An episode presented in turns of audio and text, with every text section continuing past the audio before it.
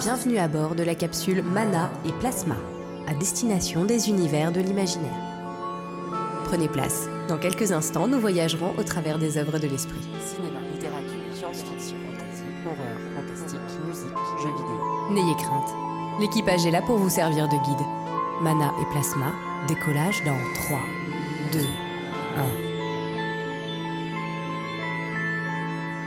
1. Euh, bienvenue dans ce nouvel épisode de Mana et Plasma. Aujourd'hui, on vous propose de se consacrer au bestiaire de l'imaginaire et de revêtir euh, nos tenues d'exobiologistes pour aller à la rencontre des créatures les plus mythiques.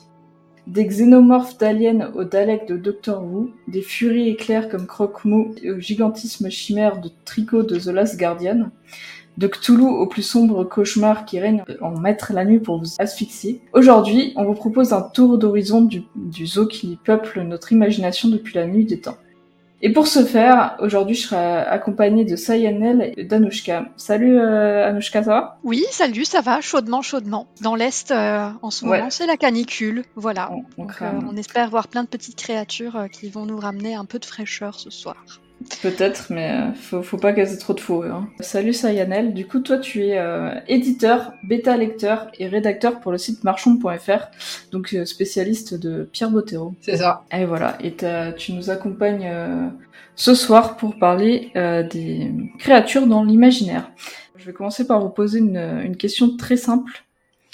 Euh, laquelle de vos créatures, tout type de créatures confondues, donc j'inclus les robots avec une conscience dans les créatures pour les besoins de, de l'épisode, euh, laquelle est votre créature préférée de tous les temps? Ma créature préférée, enfin, si on peut appeler ça une créature, c'est les, euh, les euh, de À la croisée des mondes de Philippe Pullman ou His Dark Materials en, anglais pour le nom de, de, la série télévisée. Donc les Daemons, c'est un petit peu une émanation, on va dire, de soi, de sa conscience, euh, enfin une- une partie de sa conscience, mais qui se manifeste sous une forme animale. Alors le truc un petit peu particulier, c'est que tant qu'on est enfant, euh, les Daemons peuvent prendre un petit peu n'importe quelle forme, donc ça devient des camarades de jeu euh, hyper euh, hyper sympas, euh, qui peuvent euh, voler, aller espionner, euh, se promener partout, se faufiler ou se faire tout grand pour essayer de faire peur. Et puis quand on passe un petit peu la puberté, le Daemon se stabilise en une forme qui va un petit peu représenter, on va dire, une partie de nous-mêmes. Mais après, ça ne veut pas dire qu'on est tout le temps d'accord avec, parce que, ben, comme dit, c'est un- c'est un peu une forme de, conscience qui peut pas être, ne pas être d'accord avec nos actions. Ça arrive, euh, ça arrive pendant, pendant la série. Donc je trouve ça absolument génial, enfin, nos amis les, animaux mignons, hein, donc ce concept de pouvoir euh, communiquer avec euh, avec une créature toute choupinette et de la, enfin avec laquelle on est lié de, la vie à la mort. Et au niveau de la série, ce lien est très, enfin est au cœur de, de, de, de l'intrigue aussi. Il y a des choses très belles et très fortes qui se passent euh, par rapport euh, par rapport aux relations entre les daimons et, et leurs humains. Ils sont un peu, comment dire, l'expression de soi-même, euh, enfin ils sont quand même une expression de, de soi et de, de nos réactions inconscientes parfois aussi. En tout cas, on le voit bien dans la série. Ouais, pour moi, c'est vraiment la partie conscience, on va dire, qui essaye un petit peu de, de tirer aussi les, les, les, les, gens vers le haut dans la mesure du possible quand, quand les, les gens en question ont une partie euh, bonne, on va dire. S'il y en a, ils sont vraiment tout méchants, bon là, bah, le démon, euh, il est pas trop sympa. Mais on peut voir pour, euh, pour un personnage, notamment euh, auquel je pense, euh, le personnage de Marisa Coulter, que son, son, son daimon euh, et elles sont dans un conflit et une guerre froide absolument terrifiante parce que justement elle, se coupe un petit peu de, de lui, on va dire, elle se coupe d'une partie d'elle-même aussi. Donc, euh, donc c'est pour ça je trouve, enfin c'est à la base de la littérature jeunesse, mais je trouve que ça c'est valable à tous les âges. Moi j'ai regardé euh, la, enfin je vous conseille vraiment la trilogie de bouquins, elle est, elle est chouette. Mais la série qui a, qui a été adaptée sur Amazon Prime est également vraiment bien. Euh, et, euh, et, elle m'a procuré mais plein plein plein d'émotions. Je l'ai regardé euh, bah, là à 35 ans euh, à nouveau et, euh, et j'étais à fond dedans. Donc comme ça, ça, je pense que ça peut parler à tous les âges puisqu'il y a aussi des personnages adultes principaux dans dans cette série. Et puis après, il faut quand même aimer un peu les animaux mignons. tu, tu, tu, nous parles d'une série, un traumatisme d'enfance, là. J'ai découvert ça en fin d'adolescence. Euh, ouais, j'ai lu la trilogie la première fois. J'avais 16-17 ans, je crois. Ah ouais, c'est assez tard quand même. Moi, j'avais 14. Je pense j'avais 14 ans quand je l'ai découvert. Moi, j'étais en troisième, je crois. J'avoue que j'ai même pas pensé au Daemon parce que euh, vu que c'est une partie de la conscience en fait, j'ai même pas osé euh, catégoriser ça dans la catégorie créature euh, de, de l'imaginaire. Il n'y a pas de raison que ça, ça reste quelque chose qui est alors oui oui c'est une image de la conscience mais ça reste quelque chose qui est inventé et, les animaux sont très ça prend part sur des animaux réels. Hein. De, si je dis pas de conneries, je, je ne crois pas qu'il y ait pas d'animaux réels qui ne soient qui soient pas enfin les démons sont que des animaux réels, mais euh, mais ça ça fait partie. C'est quand même des, des, animaux qui ont des pouvoirs de parole et qui ont qui ont voilà qui qui sont plus conçus, enfin plus euh, j'aime pas trop utiliser ce mot-là, mais plus intelligent entre guillemets qu'un animal euh, si tu prends la la même bestiole à l'état naturel. D'ailleurs, moi, ce que j'aime bien dans, dans la série, c'est euh, tout le côté graphique euh, du côté de euh, je sais plus comment il s'appelle, le côté de la religion, où euh, par exemple t'es dans les bâtiments, puis tous les gardes ils ont des chiens de garde. Genre, oui. t'as un peu le côté, tu vois, euh, c'est un peu accentué sur le fait que bah t'as un garde, t'es es là, t'es planté là, tu réfléchis pas, bah on te met un, un gros berger allemand parce que euh, c'est des chiens un peu qui sont utilisés par la police et qui sont quand même très réactifs sur les ordres, etc. Celles qui ont des araignées ou des serpents, généralement, c'est pas trop bon signe non plus. Ouais, ces pauvres araignées, ces pauvres serpents qui n'ont rien demandé, hein, euh, mais. Euh, ah, en vrai, ça doit pas être pratique, hein, parce que l'araignée, tu te retournes dans l'île la nuit, et pouf. Euh, non, c'est vraiment une question et de. Pouf, tu es mort. Hein. Je me suis demandé tout le long de la série. Ouais, généralement, si ton diamond meurt, tu meurs, donc. Oui, c'est ça. C'est comment tu fais pour pas crever bêtement quand t'as un diamond qui est minuscule? Bah, il, reste près de toi, mais pas. Je sais pas. Ouais. Je me suis posé la question, j'avoue. mais, euh, mais ça y est, je me suis aussi posé la question euh, de, la place des daemons euh, au niveau des, créatures d'imaginaire et je me suis dit, ah bon, quand même, mais ça passe, on, peut imaginer. Euh, Moi, je voilà. mais, je, me, suis posé, je me suis posé la question. Je me suis dit, est-ce que, est-ce que on peut compter ça vraiment dedans ou pas? Et, euh, et, après avoir arbitré cinq minutes avec moi-même, je me suis dit oui. c'est trop mignon. et ça, ça pose aussi la question. Pardon? Moi, je pense que ça passe euh, totalement. Là, là, où la question est intéressante, c'est que le Danemon n'a pas d'existence propre en dehors de son humain. Et euh, c'est ça, moi, qui, me fait douter un peu l'affaire. Mais pour parler des créatures d'imaginaire en général, en vrai, je trouve ça vraiment valable parce que c'est l'utilisation euh, du, du topoï de l'animal euh, fantastique pour avoir un propos. Et je pense que c'est un sujet qu'on va beaucoup aborder après dans l'épisode sur les, animaux concepts, en fait. Et, euh, les daemons en sont clairement un et un fantastique, quoi. Ouais, oui, on peut voir aussi ben, l'imaginaire qu'on plaque euh, sur différentes espèces animales en fait, ce enfin, ça, justement par rapport au caractère que des, des, humains et des animaux, on voit bien le, le parallèle qui peut être établi et ce qu'on plaque comme, euh, comme, comme anthropomorphisme en fait sur, euh, sur, sur, sur des animaux qui ont qui sont complètement sur une autre échelle que nous quoi côté côté personnalité mais on va dire ah ben un chat ça va être un peu indépendant etc donc ouais je trouve ça intéressant par le côté caricatural entre guillemets aussi des personnalités qu'on leur donne. Et euh, du coup, toi, Saya, c'est quoi du coup ta bestiole, euh, ta bestiole favorite? Euh, Moi, j'ai eu vraiment beaucoup beaucoup de mal à choisir parce que il y a beaucoup de. D'abord, il y a ouais, quelques créatures qui m'ont beaucoup marqué dans mon enfance. je pense au rongeur d'os, donc c'est l'image qu'on voit à, à gauche sur la couverture du Secret des Abîmes de Eric Lum c'est un, c'est un espèce d'une créature mythique grandiose qui avale l'espace, enfin les, les vents de l'espace, ce qu'on appelle les brisants, euh, puisque la trilogie s'appelle les maîtres des brisants. Et euh, du coup, en fait, c'est, euh, cet animal, il permet de se déplacer très vite dans l'espace puisqu'il va avaler l'espace. Et bah, du coup, les hommes ont construit un vaisseau spatial euh, dedans et à l'extérieur euh, de cette bestiole-là. Et au début, moi, ce que j'avais trouvé très malin, euh, dans, dans, le livre, c'est qu'on ne savait pas que c'était un animal au début du livre.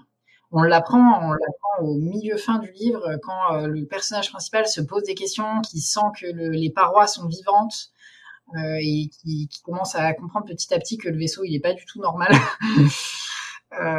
et et c'est ce qui m'avait plu, c'était même pas tant le concept. Ce qui m'avait marqué, c'était même pas tant le concept, euh, plus la manière dont, dont, il avait été amené.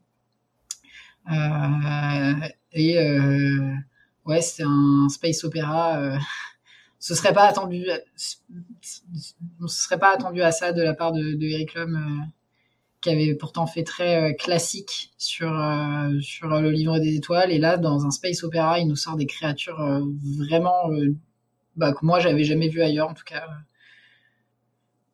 C'était assez sympa. Moi, le, les chats, j'adore les chats. Alors du coup, le, le chat de Cheshire de Alice au Pays Merveille, euh, vraiment euh, toujours adoré. C'est le vrai euh, chat de Cheshire ou c'est celui de Alice Madness Return là sur l'image? On voit un chat très violet et bleu. je me suis posé la question. Il y a plein, plein de représentations de ce chat-là. Je sais même plus laquelle c'est. Si ça se trouve, c'est juste un fan art. Je, j'aimais bien celle-là. Il, en fait, le, ce chat-là, il est intéressant dans le fait que c'est un, c'est même pas, en fait, c'est même pas une espèce, c'est même pas une, c'est une créature fantastique, mais c'est au sens un individu, c'est un personnage plus qu'une espèce imaginaire. Mmh. Euh, et euh, et c'est quasiment calqué sur le chat avec des, des caractéristiques, caractéristiques de, de personnalité. Donc c'est là euh, sur ce sur cette créature, c'était pas tant le, la, la, créature en soi qui était intéressante, plutôt les, les traits de personnalité, euh, son, son, sourire malicieux, euh, c'est le fait qu'il soit extrêmement espiègle et, euh, et, ce genre de choses qui m'avait marqué. Mmh. Il me fait un peu penser euh, en, en, ta créature euh, personnalité où c'est le dernier de son espèce, c'est Ratchet dans Ratchet et Clank. Alors c'est pas réellement le dernier de son espèce parce que après ils ont mis une femelle Lombax, mais euh, bon, même si c'est pas vraiment un Lombax, mais ils le disent pas. Euh, mais euh, mais c'est aussi une vraie enfin tu joues euh, un perso qui a une vraie personnalité qui a, qui a vraiment beaucoup d'humour qui est tout le temps dans les problèmes et qui du coup se représente lui-même parce que c'est le seul Lombax qui existe. Pour les trolls. Tu peux mettre la slide d'après là. Non c'est pas celle-là. Ouais c'est celle-là alors pourquoi est-ce qu'il y a un troll Ebus? C'est parce que dans la BD, euh, dans la BD Troll de droit, il y a un troll qui s'appelle Ebus, évidemment. Et euh, ça, c'est quelque chose que j'aime beaucoup chez les trolls, en fait, c'est qu'il y a une énorme euh, polysémie entre la, dimension bête sauvage et la dimension humour. on voit bien qu'autour des, trolls, bah, on, a même nommé les, les, gens un peu cancer, un peu espiègles sur Internet des trolls. Euh, et euh, c'est assez marrant de voir comment euh, la littérature s'est emparée de, cette polysémie-là pour en faire des choses un peu à côté de la plaque, bah, comme, la BD Troll de, Troll de Troyes. Et à droite, c'est mon, troll préféré. c'est Doudou. Doudou, Doudou qui ne vit en fait que par le prisme de la petite fille à ses côtés, et Gilles, euh, c'est la petite fille qui lui a donné son nom quand, elle l'a rencontré pour la première fois. Elle lui a redonné le goût de vivre. Et, euh, euh, le, troll lui a bien rendu l'appareil. Et donc, pour la, petite histoire, et, et, Gilles et Doudou sont des personnages de Pierre Bottero qui apparaissent très brièvement dans le Pacte des Marchands et qui et qui ont leur propre ouvrage euh, racontant leur genèse. Euh, c'est un livre qui s'appelle Le Chant du Troll, euh, très émouvant, très dur, puisque pour, pour spoiler, je préviens, ça va spoiler. Euh, Gilles est en fait atteinte de leucémie, elle meurt et une de ses manières de, de survivre à cette mort-là, ça va être de faire le, le pas sur le côté et de rentrer dans les mondes imaginaires. Euh, et en fait, c'est un peu son père qui sauvegarde sa mémoire par l'écriture. Et euh, Doudou, le, le, troll sauvage le plus poétique euh, de toute la littérature, je trouve. Euh, toujours une petite pointe euh, terrible quand je pense à lui. et que c'est Lana qui le rencontre. C'est ça. Dans le Parc des Marchands, Elana rencontrait Gilles et Doudou sur les pontons de la Sérénissime. C'est les gardes. Ah voilà, c'est ça. Ça a l'air bien triste tout ça. Ouais, Ouais. ouais, ouais, c'est pas... Et, pour la BD Ouais, et pour la BD du coup, si tu peux euh, en dire un peu plus, moi je ne connais pas. Le chant du troll, c'est pas tout à fait une BD, c'est plus un roman illustré, roman graphique, euh, où, euh, qui est illustré par Gilles Francescano, qui a aussi fait la couverture des âmes croisées. Et euh, vraiment, c'est l'histoire d'une jeune fille qui est dans notre monde, un peu comme euh, Ewilan au, au début, mais on, on s'aperçoit qu'elle est malade, euh, qu'elle a une leucémie.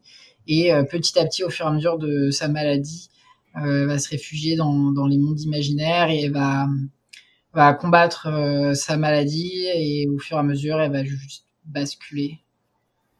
Euh, je, Totalement. par- je parlais de ce que de ce dont tu parlais avant du coup. euh, Le troll de Troyes. Ah, Troll de euh, Troll de 3, la BD Troll de 3, c'est euh, pardon, c'est euh, c'est une série qui est indépendante mais qui se passe dans le même univers que les L'Enfeuses de Troie et L'Enfeuse des étoiles. Donc c'est des séries euh, théoriques, fantasy, qui aujourd'hui ont un peu mal vieilli, on va dire, notamment sur les aspects féminisme, on va dire ça comme ça.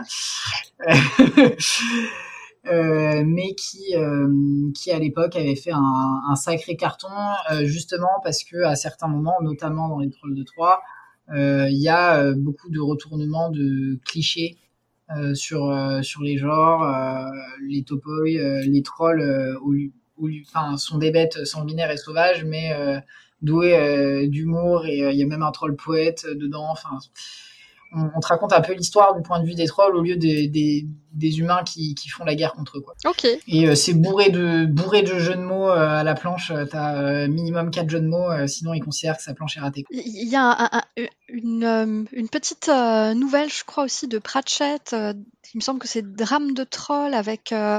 je, je, je me souviens plus euh, trop trop bien, mais qui, qui retourne un peu aussi le, le concept du troll avec un troll euh, qui garde un pont. Donc un truc un peu un peu cliché. Et puis à partir de ce moment-là, ça va partir euh, un peu euh, dans, dans un sens qu'on qu'on n'imagine pas à la base. Alors je vais pas spoiler parce que c'est vraiment quelque chose de, de court, mais euh, mais j'avais beaucoup aimé et ça ça retourne un peu aussi le le troll. Je sais pas si si ça retourne le troll, ça le met par terre, voilà. je sais pas si vous l'avez lu euh, l'un ou ça me l'autre. rien du tout. Non. Mais voilà, je conseille aussi euh, en parlant de troll. D'accord. Euh, du coup, moi, je vais passer à ma, créature. Euh, bon, je pense que Sayanel va reconnaître très vite. Alors, c'est une, euh, c'est une, on va dire une baleine, mais c'est pas vraiment une baleine, c'est la dame, la dame de Ewilan. Et pour ça, j'ai, je, propose un superbe visuel de Andarta, du studio Andarta qui va faire l'adaptation de Pierre Bottero en, en dessin animé. En tout cas, de la quête d'Ewilan. Et euh, la dame, enfin moi je je suis une fan des grosses bestioles euh, qui prennent bien de la place. Et j'adore les baleines. Enfin, je trouve que c'est des animaux qui sont incroyables, qui sont intelligents. Et on peut voir euh, récemment ce qui se passe avec les orques qui apprennent aux autres orques à les tuer, enfin à les euh, massacrer des bateaux de, de plaisanciers euh, dans le détroit de Gibraltar. Bah, les baleines, c'est tout aussi intelligent. Pourtant, euh, on en massacre. Et je trouve que Pierre Bottero, dans, dans la quête des vilaines, il a réussi à faire de la dame vraiment un personnage euh, très frappant, super profond et, euh, magnifique euh, par, son aspect son aspect général et l'adaptation de Andarta qui en, fait un, animal au, gigantisme incroyable et tout aussi, beau. Donc voilà, je suis une grande fan de, de baleines. Mais, mais je pense qu'on y reviendra parce que j'ai des trucs à partager sur l'histoire des baleines de l'espace. Puis la, la baleine, un des trucs ouais, qui, qui, qui est fort avec euh, la dame de chez Bottero, c'est que euh, Mm. dans son contact avec euh, Ewilan, il n'y a pas de mots, beaucoup, beaucoup, beaucoup de choses, de choses se passent dans le regard et euh, Ewilan se sent investi d'une quête juste par le regard. Et je trouve ça, je, trou- je trouve que c'est un des passages qui, qui est vraiment extrêmement fort Ouais. aussi.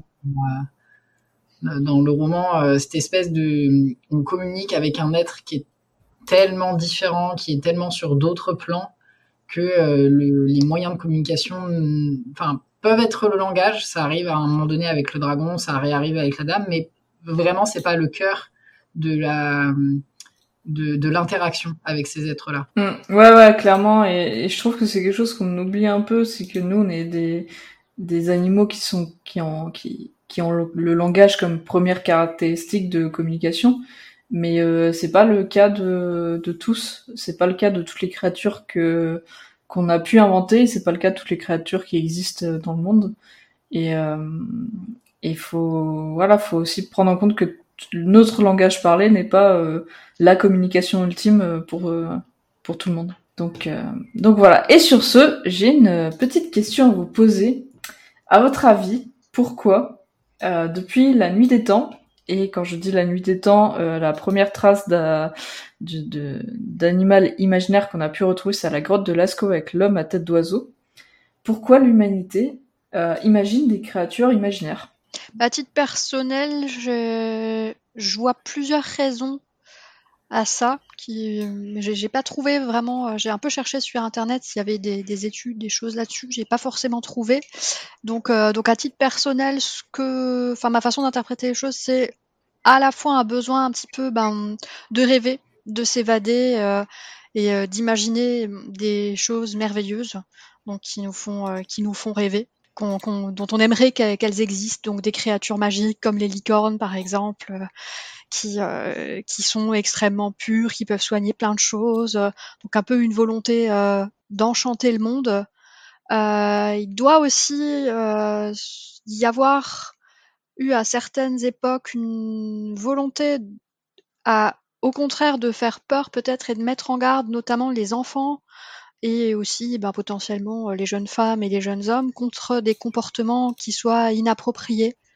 Donc en leur faisant peur avec, euh, avec des créatures qui vont euh, venir leur faire du mal si jamais il ou elle se comporte se comporte mal.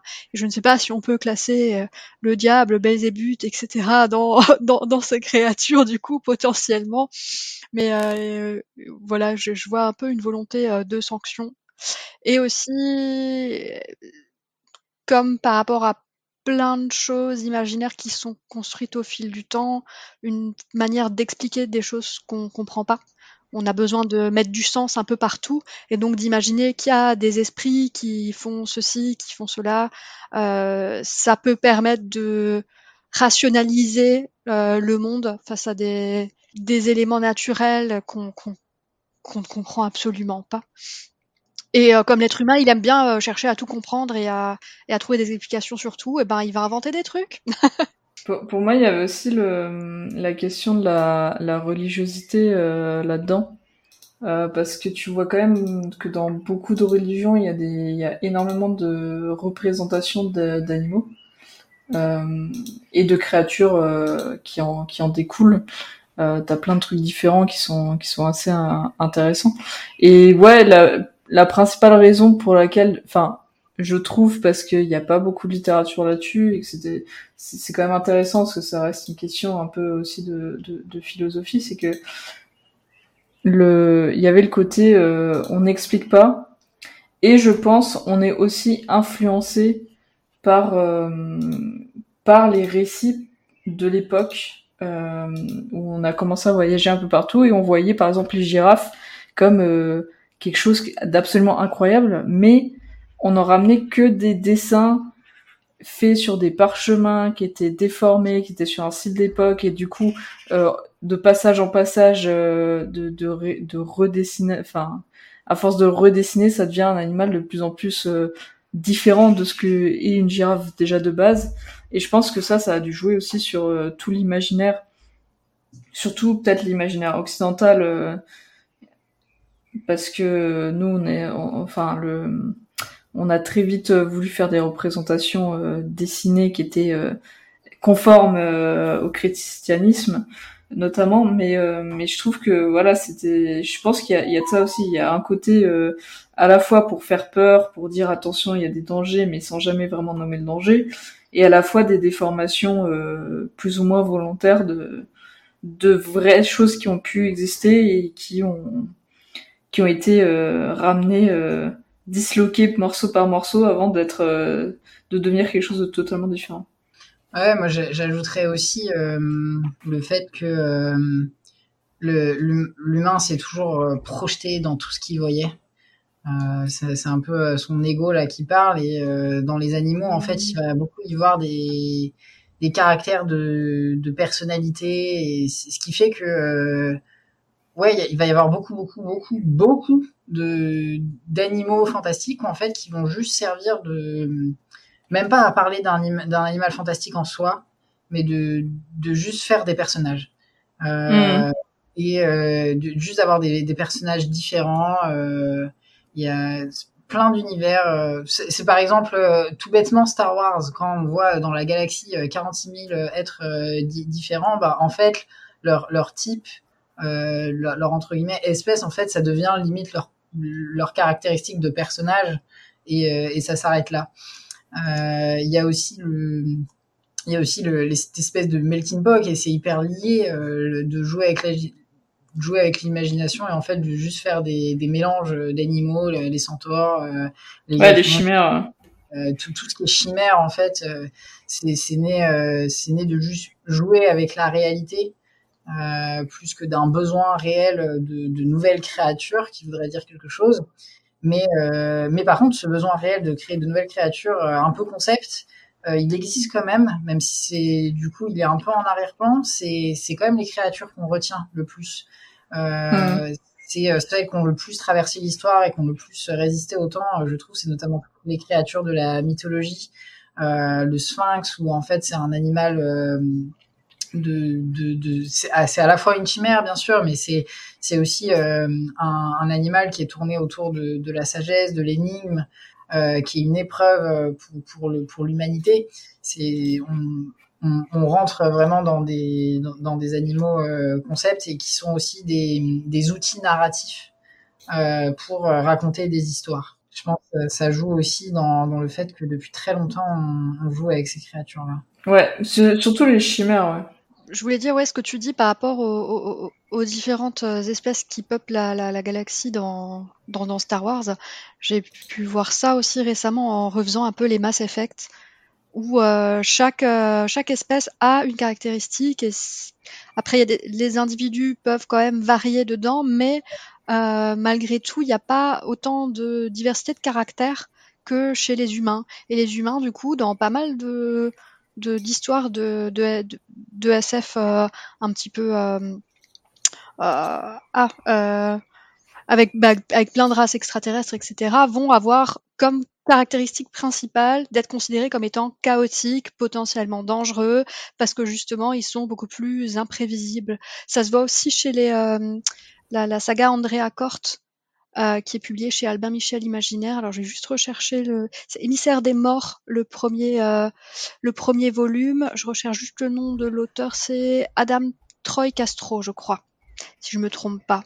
Donc ça c'est encore euh, une représentation assez récente de space opéra dans lequel bah, les humains vont être considérés comme un petit peu euh, ceux qui vont euh, foutre le bazar euh, dans un équilibre où finalement chaque espèce est un peu plus hop cela c'est des guerriers ils vont ils vont au feu. Ceux-là c'est des scientifiques intelligents la plupart etc quoi. Je trouve ça un peu un peu dommage de, de réduire comme ça des ah, c'est limitant des, des, espèces. Ouais ouais ouais ça m'a un peu gêné là quand j'ai refait les Mass Effect justement c'est moi, je, moi ce que j'aime pas aussi, c'est bah, les, les tous les extraterrestres bipèdes. À un moment, euh, je veux bien, mais il n'y a pas que ça. Quoi. trouver trouver une autre chose. C'est c'est pardon, c'est le défaut de ces œuvres-là. Je pense aussi à Sillage, qui est exactement dans la même veine que Star Wars, qui est intéressant sur plein d'autres points, hein, mais qui sur en fait les extraterrestres, ce sont juste des humains dont on s'est servi euh, de leurs caractéristiques d'extraterrestres pour en faire des personnages. Mm. Et, euh, en fait, c'est l'outil euh, scénaristique pour genre différencier les, les, personnages et leur faire avoir euh, des styles un peu sympas dans l'espace. mais en fait, c'est juste des humains avec leurs caractéristiques parfaites. Et c'est même pire que ça, c'est-à-dire que leurs caractéristiques physiques sont vraiment liées à leur caractère, à, leur, à leur, leur, caractère et la manière dont ils interagissent avec le monde. le bobo, le l'être extraterrestre un peu simplet, bah, il se retrouve militaire soldat. Euh, euh, celui qui a l'énorme cerveau au tentacule, il est à la gouvernante. Euh, enfin, c'est vraiment que des trucs clichés de ce genre-là. Et l'humaine, souple, agile, a fini espionne, espionne pour pour pour cet empire, pour le convoi galactique.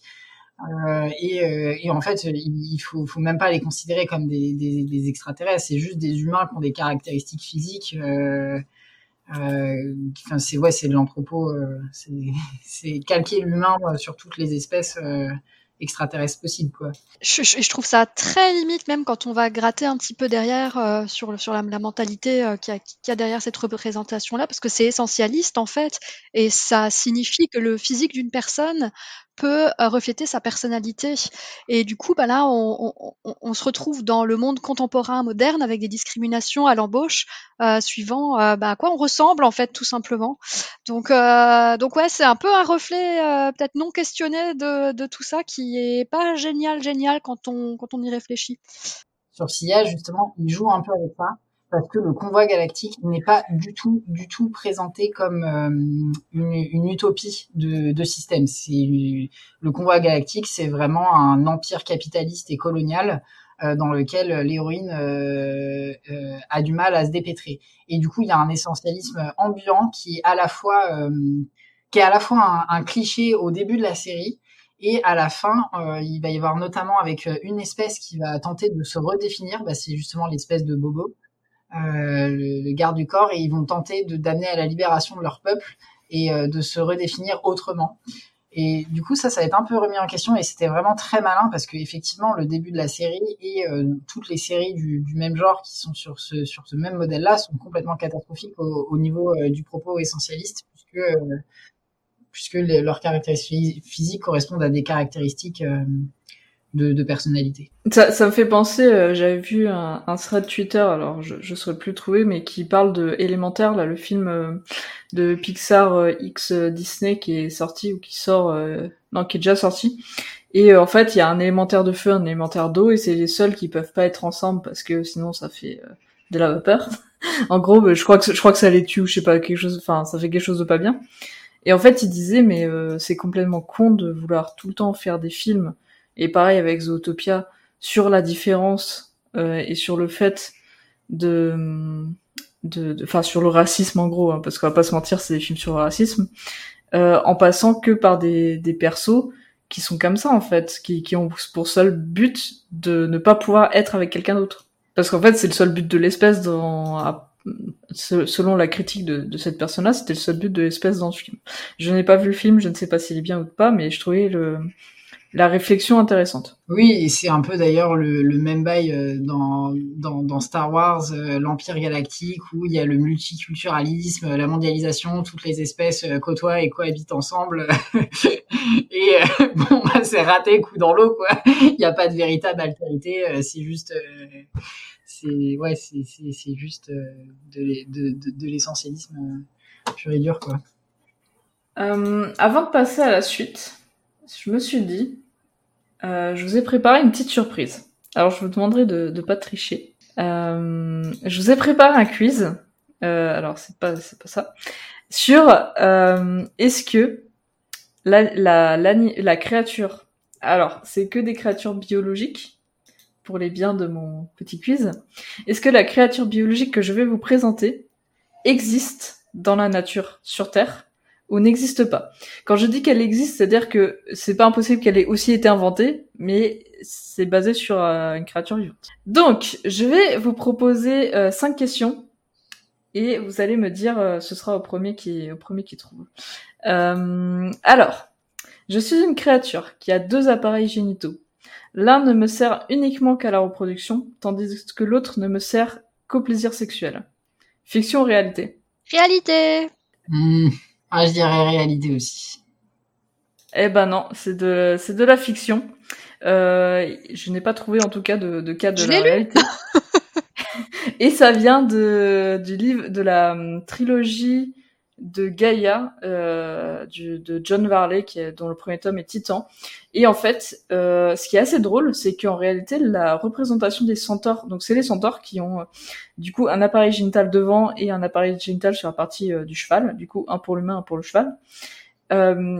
Et ce qui est assez marrant, c'est qu'il y a des statues de centaures. Il y en a une à Lyon qui a les deux appareils génitaux. Donc je pense que c'est quelque chose qui vient de la mythologie et que lui a repris dans, dans son bouquin. Mais voilà, ça c'était le, le fun fact. Si jamais John Varley, Titan, c'est, enfin John Varley de manière générale, c'est un auteur que je ne cesse de recommander. Et cette trilogie euh, parodie un petit peu euh, plein, plein, plein de, de, tropes de la fantasy en les mettant dans de la SF, euh, parce que c'est une mission spatiale vers Titan qui va se retrouver aspirée. Je, je, crois qu'elle est à bord, à bord d'un vaisseau qui, qui, fait une référence au Seigneur des Anneaux dans le nom, il me semble. Enfin, j'ai lu il y a longtemps, mais donc ces personnes se retrouvent sur sur Titan, qui est en fait un, un, un satellite beaucoup plus compliqué que ce qu'on imaginait, et effectivement sur lequel il y a euh, tout le bestiaire qu'on peut euh, qu'on peut imaginer. Euh, c'est complètement barge. John Varley de manière générale, c'est assez barge, c'est très très bien. Il faut lire John Varley. les, les, couvertures aussi fleurent bon les, les années 70-80.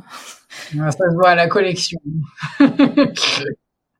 Alors, deuxième question, et là je sais que ça va être plus rapide. Je suis une créature qui peut régénérer mes tissus et mes membres sous forme larvaire. Euh, pour moi, c'est le tardigrade réalité. Et toi, Nushka Moi, je dirais réalité. Hein. Moi, rien ne me surprend. Hein, donc tout est réel. Oh, c'est l'axolotl qui est, qui est même ah, capable de régénérer sa, enfin des, un œil, euh, une patte, etc. Alors, je ne suis pas sûre que sous sa forme, euh, parce que le, en fait, l'axolotl, ce qu'il faut savoir, c'est que c'est une salamandre, et ceux qu'on voit dans les magasins ou même en animal de compagnie sont tous sous forme larvaire, parce que sous forme larvaire, l'axolotl, ça vit euh, jusqu'à une dizaine d'années, alors que quand tu, quand ils développent leur forme finale, ils vivent que très peu d'années en fait. Et du coup, je, je ne sais pas si euh, j'ai pas trouvé la réponse de ça, s'il pouvait régénérer aussi sous forme de salamandre adulte ou pas. Mais euh, en tout cas, c'est une bestiole euh, super intéressante, super mignonne. Je, crois pas. j'en ai un, je, je, je m'étais un peu renseigné, j'en ai sauvé un de, de laboratoire. et, et en fait, le, le, passage à la salamandre est très douloureux. Euh, mm. C'est tellement dit comme ça, mais euh, en fait, ils se reproduisent avant de passer euh, à l'état de salamandre. Ce qui fait qu'en fait, ils n'ont pas besoin de quitter l'état. Enfin, l'espèce n'a pas besoin de quitter l'état larvaire pour survivre. Ouais. Et, et en fait, c'est un processus douloureux qui est dû à des changements climatiques. par exemple, le fait qu'il y ait moins d'eau et qu'ils soient obligés d'aller sur Terre. Et ce qui fait que quand les gens veulent les faire passer de force à l'état salamandre, à l'état terrestre, ben en fait, c'est de la pure souffrance animale puisqu'il diminue petit, petit à petit le, niveau d'eau du bocal, quoi, basiquement. Ouais, bah, de toute façon, les amphibiens en captivité, euh, c'est pas fou fou, hein, mais. Clairement. Mais, euh, mais voilà. Donc, euh, l'axolotl peut régénérer ses tissus. Euh, suivant. je suis un herbivore ruminant. C'est important, ruminant. Doté de grandes canines qui peuvent atteindre 10, jusqu'à 10 cm de long. Fiction, réalité. Alors là, je dirais fiction pour le coup. Ça y est, réfléchi. Fiction, on va dire.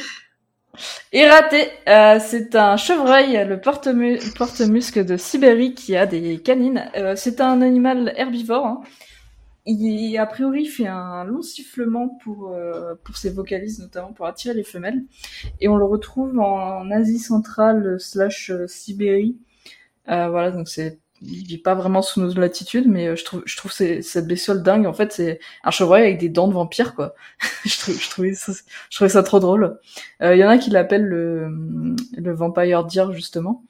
Et euh, c'est une bestiole qui a, qui a, qu'on a pensé éteinte pour pendant plusieurs dizaines d'années, qu'on a redécouvert à l'état sauvage assez, enfin, il y a quelques décennies, et qui est, qui est assez incroyable. Donc euh, voilà pour le porte-musque de Sibérie. Ensuite, ça, ça va être marrant. Euh, je suis un chien rendu extrêmement intelligent suite à des, expériences scientifiques. Fiction, réalité. Pavlov? Pavlov? Ah non, merde, c'est l'inverse, celui-là. il devait pas être... Euh, rendu extrêmement intelligent, c'est-à-dire dans quelle proportion Que peut faire ce chien? Est-ce qu'il parle je ne peux pas spoiler il n'a pas de cordes vocales, donc voilà. Mais voilà, pour savoir quel est le niveau d'intelligence en fait. Il peut s'exprimer de manière assez claire. Maintenant, je peux pas dire plus. Euh...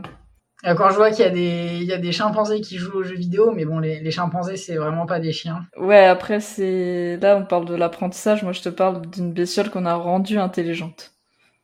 Ouais, ok, fiction. Fiction, ouais. Et c'est fiction. Euh, c'est Nina de Full Metal. Pourquoi je voulais pas te dire? Quel On a, on a- on a réussi à placer deux traumatismes. hein. De, de se retrouver à la croisée des mondes et Full Metal Alchemist. Vraiment très très fort. Nina Donc, euh... eh si. Ah. Euh, voilà, c'est. Ah, euh, il y avait, il y avait quelqu'un dans le chat qui, qui proposait. Désolée, un peu tard. Euh, je suis désolée pour le trauma, mais euh, je, je suis en train de relire euh, Full Metal Alchemist et euh, j'avais déjà vu l'animé et bon, ça, voilà. Je pense que cette séquence parle à, à, à, à tout le monde. euh. Ouais, Et sinon, pas de spoil, lisez ou regardez Full Metal Alchemist. C'est vachement bien. Si vous voulez le voir, euh, prenez plutôt Brotherhood qui suit le manga. L'autre série est très intéressante aussi, mais c'est un massacre par rapport au manga et vraiment ça vaut le coup d'avoir la vision du manga. Si, si vraiment vous êtes fanat du truc, allez regarder la première série parce que l'interprétation de la fin est vraiment intéressante. Mais, euh, mais ça suit vraiment plus le manga quoi. Mais en fait, le truc, c'est qu'à l'époque, le manga était pas sorti plus loin. Donc, c'est allé jusqu'au moment où le manga était sorti, et ensuite, euh, bah, les auteurs de, de, de l'anime ont, ont dû broder et euh, avancer, parce que le manga n'avançait vraiment pas assez vite. Personnellement, j'ai découvert avec la première série que j'ai absolument adorée, que je trouve très intéressante pour, bah, pour, pour l'ensemble d'ailleurs, et que je trouve un peu plus représentative du manga que Brotherhood pour les épisodes en commun, parce que ça prend plus le temps de développer les choses que Brotherhood. Mais effectivement, ensuite, Brotherhood est hyper intéressant aussi. Donc, euh, donc allez-y, Full Metal Alchemist, c'est vachement chouette. Ce qui est marrant avec la, la, première série, c'est que euh, même sans connaître la fin, on va pas spoiler la fin de la première série pour, les, elle est intéressante. Euh, la première série, euh, même si c'est pas du tout la fin du manga, au niveau des symboliques, elle a tapé juste. Elle a tapé très très très très juste et ça, c'était vraiment pas, c'était vraiment pas attendu quoi. Après, peut-être, peut- je sais pas à quel point ils communiquent, mais peut-être que la, mangaka va un peu parler euh, de, ça avant. Je, je sais pas, mais c'est peut-être une idée. Euh, j'ai, j'ai une dernière créature. Euh, alors, je suis apparentée aux pieuvres et je suis capable de changer de forme pour éviter, imiter d'autres créatures. Fiction ou réalité? Réalité, il y a tellement de trucs bizarres autour des pieuvres que. euh, Euh, allez, moi je vais dire fiction. Et c'est réalité, vous avez fait un, un- un parfait euh, score égal et je n'ai pas d'autres questions pour vous départager. Euh, c'est la pieuvre mimétique qui est capable de hum, d'observer en fait euh, les autres euh, animaux dans son état naturel et d'ajuster ses tentacules et ses... Alors faut savoir que les peuvent euh, beaucoup changer de couleur en fait et d'ajuster ses couleurs pour essayer. Alors bien sûr, c'est pas aussi impressionnant. Enfin, je veux dire, c'est pas un- une change-forme, hein, mais il y, a, y a des cas où par exemple, elle se met à imiter la nage de des poissons plats. Je crois que c'est la, enfin, je sais jamais euh, les des poissons tout plats de fond là, qui sont pas des raies, qui sont des poissons. Euh, et en fait, elle, change même sa manière de nager, sa manière de se mouvoir, la la, la, la couleur qu'elle prend, etc., les, les patterns qu'elle a sur la peau. Et c'est une, c'est une pieuvre qui, qui existe vraiment.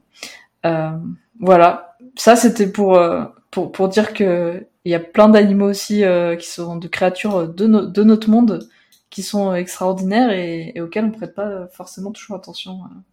Ouais, de ce que j'ai vu des images que tu as partagées au sujet de cette pieuvre, elle peut carrément prendre l'apparence d'un coquillage potentiellement ou effectivement l'apparence d'un poisson ou d'une étoile de mer. Donc c'est assez impressionnant. euh, euh, Et les, vidéos sont beaucoup plus impressionnantes parce que c'est vrai que là, j'ai sur les images que j'ai partagées, en fait, c'est des images scientifiques, donc on voit juste euh, deux, enfin, la créature de base et la, la pieuvre, mais les vidéos sont très impressionnantes parce que tu tu la vois faire en fait directement. Donc ça, c'était euh, c'était mon, mon petit quiz euh, surprise. Euh, moi, je voulais vous poser des. Alors, si, si vous avez envie de partir sur autre chose, y a pas de souci. Mais euh, pour vous, peut-être rapidement, c'est quoi les créatures les plus emblématiques de chaque genre? Genre une pour la science-fiction, une pour la le, la fantasy, une pour le fantastique? une, tu es sûr Ouais, je sais, c'est dur. Hein. Surtout que dans, dans, dans mes images, j'en ai préparé trois pour chaque, mais. euh, Je te mais, laisse euh, commencer, mais une. Saya. Ah, si. Enfin, la, la, fantasy, en fait, moi, ça me saoule parce que euh, il y, a, il y a- il y a le dragon. le dragon, il est incontournable. Il se pose là, voilà, il crame tout sur son passage et puis voilà, fin d'histoire terminée, quoi. Euh, pourtant, il y a tellement de créatures incroyables en fantasy. Euh, mais le, le dragon écrase tout. En SF, euh, bah, l'idée de base était géniale, l'alien. euh, euh, l'alien qui était censé être justement représenter euh, l'altérité pure, ce qu'on ne maîtrise pas, ce qu'on ne comprend pas. C'est dit au- autant pour le dragon, ça a toujours été quelque chose. Enfin, le, le dragon à la base était quelque chose d'héroïque, qui comment dire, qui était majestueux, qui et qui ensuite s'est fait parodier. Autant l'alien.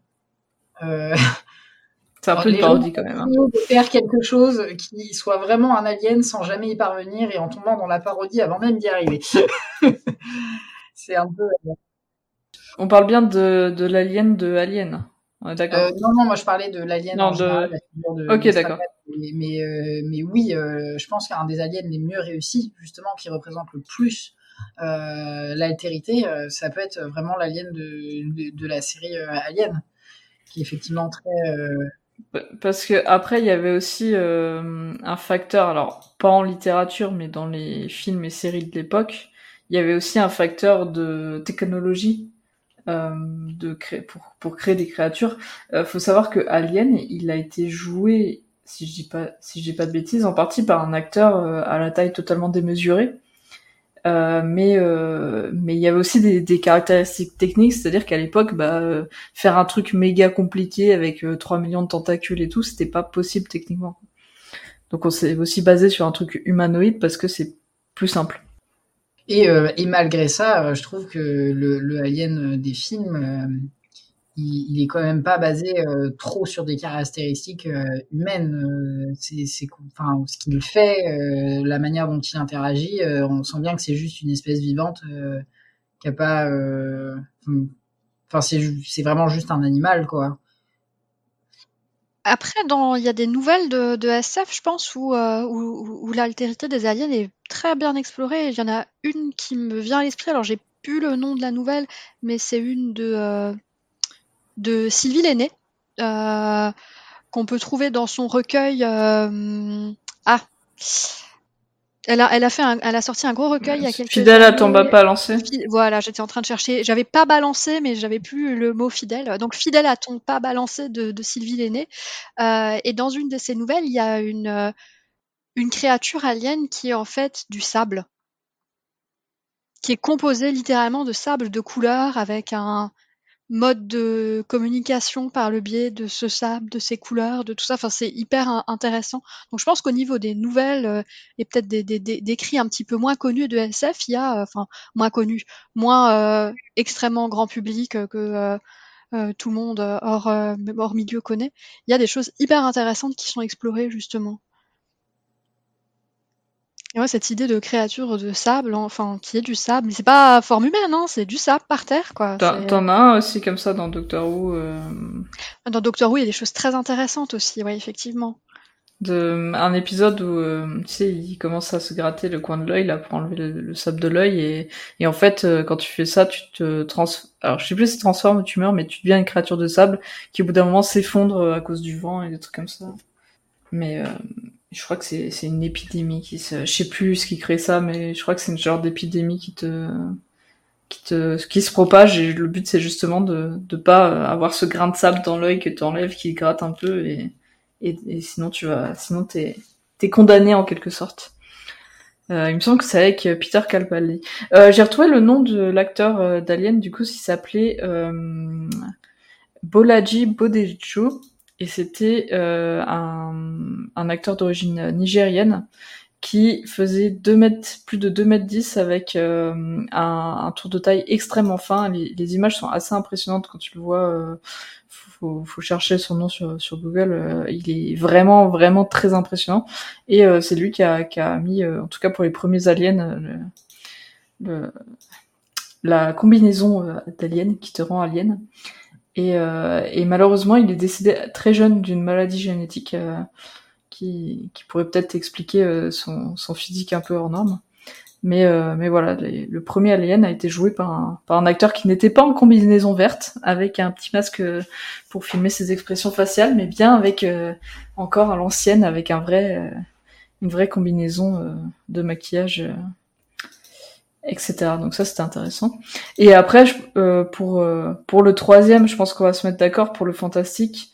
si je sors un, un, nom qui commence par C, ça, ça, devrait... C'est quoi devrait, C, après il y a un T, après il y a un H, après il y a un U. C'est bon, tu vois? Non, je vois pas du tout. un poulpe géant du fond des abysses. D'après Le kraken? Il faut que tu l'imagines. Ouais, Cthulhu, Cthulhu, qui est... Euh, euh, c'est marrant parce qu'il y a une autre, euh, un autre truc, euh, créature un peu monstrueuse qui m'est venu en tête en pensant au fantastique. C'est c'est la psyché humaine qui est vraiment traitée comme une créature fantastique mm. dans le dans, dans, fantastique, notamment avec le portrait de Dorian Gray, où là on voit toute la monstruosité et le portrait vraiment devient un, être à part et euh, enfin qui reflète bien évidemment euh, ce qu'est Dorian euh, en lui-même quoi. Et ça m'a fait penser au, fait que des fois dans le, fantastique, le truc le plus monstrueux, le truc le plus inhumain, c'est souvent l'humain même. Et mais, mais, mais, pendant longtemps, on a cru que, enfin, dans le folklore, le cauchemar, c'était justement une créature qui venait s'asseoir sur toi pendant la nuit pour t'empêcher de, de, respirer euh, correctement. Et en fait, t'as plein de sous-formes euh, euh de, de, cauchemars en fonction du, de ton folklore. Euh, t'en as, t'en as plusieurs en France. Euh, t'as le Saramoka aussi, euh, qui, qui, qui sont en fait un peu des, qui sont un peu à forme humaine hein, pour la plupart, et qui sont des, ouais, des, enfin, des créatures qui viennent juste pour t'embêter la nuit, mais bon. Euh, je pense que dans le des créatures fantastiques comme ça, un peu souvent elles sont elles sont d'ailleurs assez assez agressives, assez euh, pas gentilles quoi. Euh, dans, le folklore, t'en as des, des, des milliers. Hein. Ça me fait penser aussi dans le jeu vidéo à la série des Persona. dans, dans, dans les personnages se déroulent, on va dire, dans un univers contemporain au nôtre, et un petit peu toutes les créatures qui s'y manifestent sont issues plus ou moins de l'inconscient euh, des personnes, et euh, notamment dans Persona 5, euh, une des choses qu'on explore, ça va être l'inconscient collectif et les créatures assez terrifiantes qui en émanent. Je trouve ça assez intéressant cette représentation, ouais, comme dans le fantastique où finalement ça peut être notre part d'ombre ou notre part la part à laquelle on n'a pas accès euh, de façon consciente, euh, qui peut être aussi la créature finalement. Ouais, clairement, puis on retourne un peu vers, euh, vers du coup les, les demons, les, démons, je sais pas comment vous le dites, mais qui, qui sont une part de, une extension de la conscience et qui sont des créatures qui te représentent. Et, et on voit le côté, enfin c'est très flagrant dans la série, dans le livre, ça allait aussi, mais je trouve que dans la série, c'est beaucoup plus visuel, où t'as les méchants quand les araignées, les salamandres, machin, et puis les gentils quand les, quand les bestioles toutes mignonnes, ou les bestioles badass.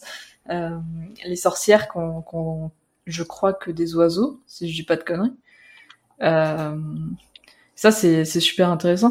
Euh, moi, en, pensant fantastique, euh, en préparant l'émission, je voulais parler euh, d'un auteur que, que j'aime beaucoup, qui s'appelle euh, non pas Pierre Bottero mais euh, Stéphane Servant et qui a fait qui écrit pas mal de fantastique et qui a fait Souviens-toi de la lune et D'ailleurs, en, y pensant, je vais faire un petit instant pub.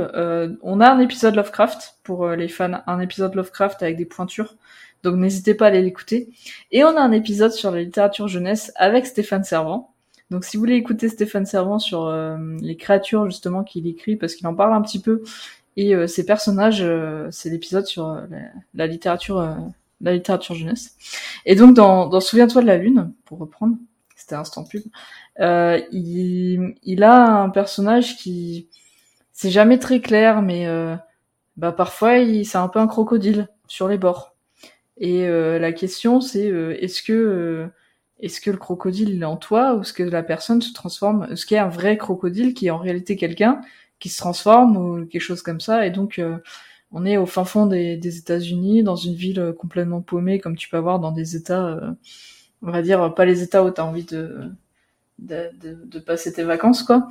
Et, et puis, on a ce jeune ado qui commence à se poser plein de questions et, euh, et, Stéphane Servant est très très fort dans le fantastique. C'est, je pense, le seul écrivain qui fait que je lise du fantastique, euh, je, parce que c'est pas le, mon genre de prédilection, mais ces livres, je les, je les lis et euh, et t'as toujours le doute en fait. Et c'est ça qui est assez incroyable, c'est que tu sais, en fait, tu sais jamais. Et à la fin, c'est ton interprétation qui, qui compte. C'est pas euh, là où il t'emmène, t'as pas clé en main euh, ce qui s'est passé ou quoi c'est vraiment une question d'interprétation et c'est ça qui est, qui est, super sympa euh, dans, dans ces bouquins sur ces créatures. Et le crocodile qui euh, bah, on a, on a bien un côté dans les créatures, euh, on le voit, hein, tout ce qui est, qui est un peu méchant, bah, c'est un peu côté insecte, insecte, amphibien, reptile et tout ce qui est côté gentil, on a quand même, bon, le dragon c'est un peu à part, mais on a quand même plus des mammifères du côté des des trucs un peu plus euh, un peu plus euh, gentils ou mignons. Donc euh, donc voilà, mais si, si vous aimez le fantastique, lisez Stéphane Saran. ça me fait un peu penser aussi, je repense aux créatures pour retourner sur notre Seigneur et Maître Pierre Bottero. il y a dans l'autre les créatures, bon, l'autre qui est une espèce d'entité maléfique euh, qui euh, commande une horde de créatures euh, fantastiques. elle fait appel justement aux, aux Elbrum, qui sont des, des êtres humanoïdes sans visage, sans personnalité. Et je pense aussi, il a beaucoup joué avec la polysémie de, des significations de certaines de ces, de ces créatures euh, bah, qui sont censés être de fantasy, mais en fait, on, on, j'ai l'impression qu'on quitte un peu la. Pas trop, hein. Ouais, euh, pas trop. Hmm. Parce que euh, on est l'autre, on est vraiment dans la, enfin, c'est ancré dans la dystopie, on est espèce dans un flou des genres où en fait les les ils sont présentés comme en costard sur les hmm. sur les sur les couvertures de enfin sur les couvertures des bouquins. Et donc en fait, euh, la symbolique derrière, c'est euh, c'est euh, l'uniforme, la police, et en plus leur rôle, notamment avec les Olmok, c'est littéralement de faire la police de la pensée, de de de porter le discours de de l'autre, donc l'entité maléfique qui a un rôle de dictateur euh, dans l'œuvre et notamment dans le 3 où, euh, où en fait elle prend euh, les avatars des différents dictateurs dans le monde pour faire une espèce de dictature mondiale et où les Olmok jouent les gardiens de cette parole et de la propagande. Et il y a, la, créature, elle, avait une chouette polysémie sur sur ça. Et puis c'est un peu au lecteur de faire le travail, quoi. La manière dont elle est combattue, combattue aussi, parce qu'il y a, y a un peu une, se frite un peu avec le perso principal et, super super intéressant. Tu me fais penser à un trauma, euh, un épisode de, de Doctor Who encore d'ailleurs j'en ai un deuxième euh, deuxième de trauma avec Doctor Who. Euh, un épisode de Doctor Who, il va dans une, sur une planète je crois, enfin ça date. Hein. Euh, J'étais jeune, je suis descendue à minuit, mes parents regardaient ça et là épisode avec les sans visages. Putain, j'ai pas dormi de la nuit, c'était horrible. Moi, les, les persos sans visage, autant dans les livres ça passe, autant en visuel, je trouve ça ignoble. Moi, en terrifiant dans les Doctor Who, euh, ça a été le premier contact avec les Weeping Angels. Ouais. Alors, c'est des créatures vraiment qui sont assez incompréhensibles et ressemblent à des statues d'anges. Euh, et en fait, il ne faut surtout pas les quitter du regard parce que il faut pas, fait, il faut pas qu'on puisse voir leurs yeux. Donc ils se cachent en permanence les, yeux avec les mains. Mais du coup, dès qu'on cligne, ils sont hyper rapides et ils avancent très très vite. Et euh, ils se nourrissent du temps des, euh, humains et, euh, et, et, les renvoient dans un passé assez lointain. Donc c'est assez, c'est assez terrible, terrifiant ce que ça peut faire parce qu'ils tuent pas hein. instant, mais ils te renvoient il y a un siècle, je sais pas quoi, euh, voilà, c'est assez. Et puis le côté où, euh, enfin toute la mise en scène qu'il y a autour avec le fait de de, de, de, de surtout pas devoir cligner des yeux. Alors vraiment, il y a un personnage qui va cligner un œil sur deux comme ça pour euh, pour pour surtout pas les perdre les, les perdre de vue mais quand il y en a plusieurs ben c'est la merde parce qu'il faut en perdre de vue aucun et euh, ah ouais non c'est horrible les anges gros traumatisme euh, je pense pour tous ceux qui ont vu toutes celles et ceux qui ont vu qui ont vu ces épisodes de Doctor Who surtout les premières fois on est là ah, ah, ah, ah. Ouais, puis Doctor Who a quand même une force de, de création de personnages. Alors, certes, ils sont souvent très humanoïdes et je pense aussi là on a des questions de budget qui rentrent en compte. Euh, c'est un peu le problème des, des, séries, des films, mais euh, ils, ont quand même la force d'avoir créé euh, beaucoup de créatures qui sont iconiques et, euh, et qui sont très très différentes. C'est moi les, les Wikipedia Angel, pareil. La première fois que j'ai vu ça, c'était ah j'étais t'es pas bien après parce que tu sais suffit que tu sois un peu chez toi dans le noir il fait c'est le soir tu te retournes et puis euh, t'as ton chat qui te regarde là, avec les petits yeux fluorescents là et tu te dis putain il y a un truc qui m'a suivi euh, mais ouais non euh, ils sont ils sont ils sont chelous hein. le docteur Wu a eu ce mérite là de de parmi euh, d'avoir eu la chance de faire 40 000 épisodes et donc du coup dans l'eau de réussir à avoir un certain nombre de créatures iconiques mais je pense qu'on en a oublié aussi beaucoup de oui oui oui il y en avait beaucoup des mauvaises on va pas se mentir. D'ailleurs tiens toi du coup Anouchka tu nous as dit ce que c'était une de mes questions euh, le, la créature qui t'a le plus euh, enfin qui te fait le plus peur c'est et, et, toi Saya est-ce que t'en as t'en as une euh? Bah, alors moi, il y a, y a, vraiment deux créatures qui m'ont marqué de ce point de vue-là. Euh, jeune Harry Potter, euh, les détraqueurs, je pense, euh, c'est euh, ça, ça fait un coup, je pense, quand même. Et aussi dans Princesse Mononoke, le cerf qui se transforme en, en créature terrible. Ah, vraiment, ça, c'est. Ah, euh, le, la divinité de la forêt, là. Ouais. la divinité de la forêt qui est, qui est pervertie, et même le monstre du départ aussi. Euh, de, même souvent, chez, dans les, dans les Ghibli, enfin, particulièrement dans les Miyazaki, il y a toute une recherche autour de. Des, des, des, créatures fantastiques qui, et qui pour le coup représentent vraiment une certaine altérité parce que c'est pareil, leur mode d'interaction, leur mode de communication sont pas du tout euh, pensés sur l'être humain.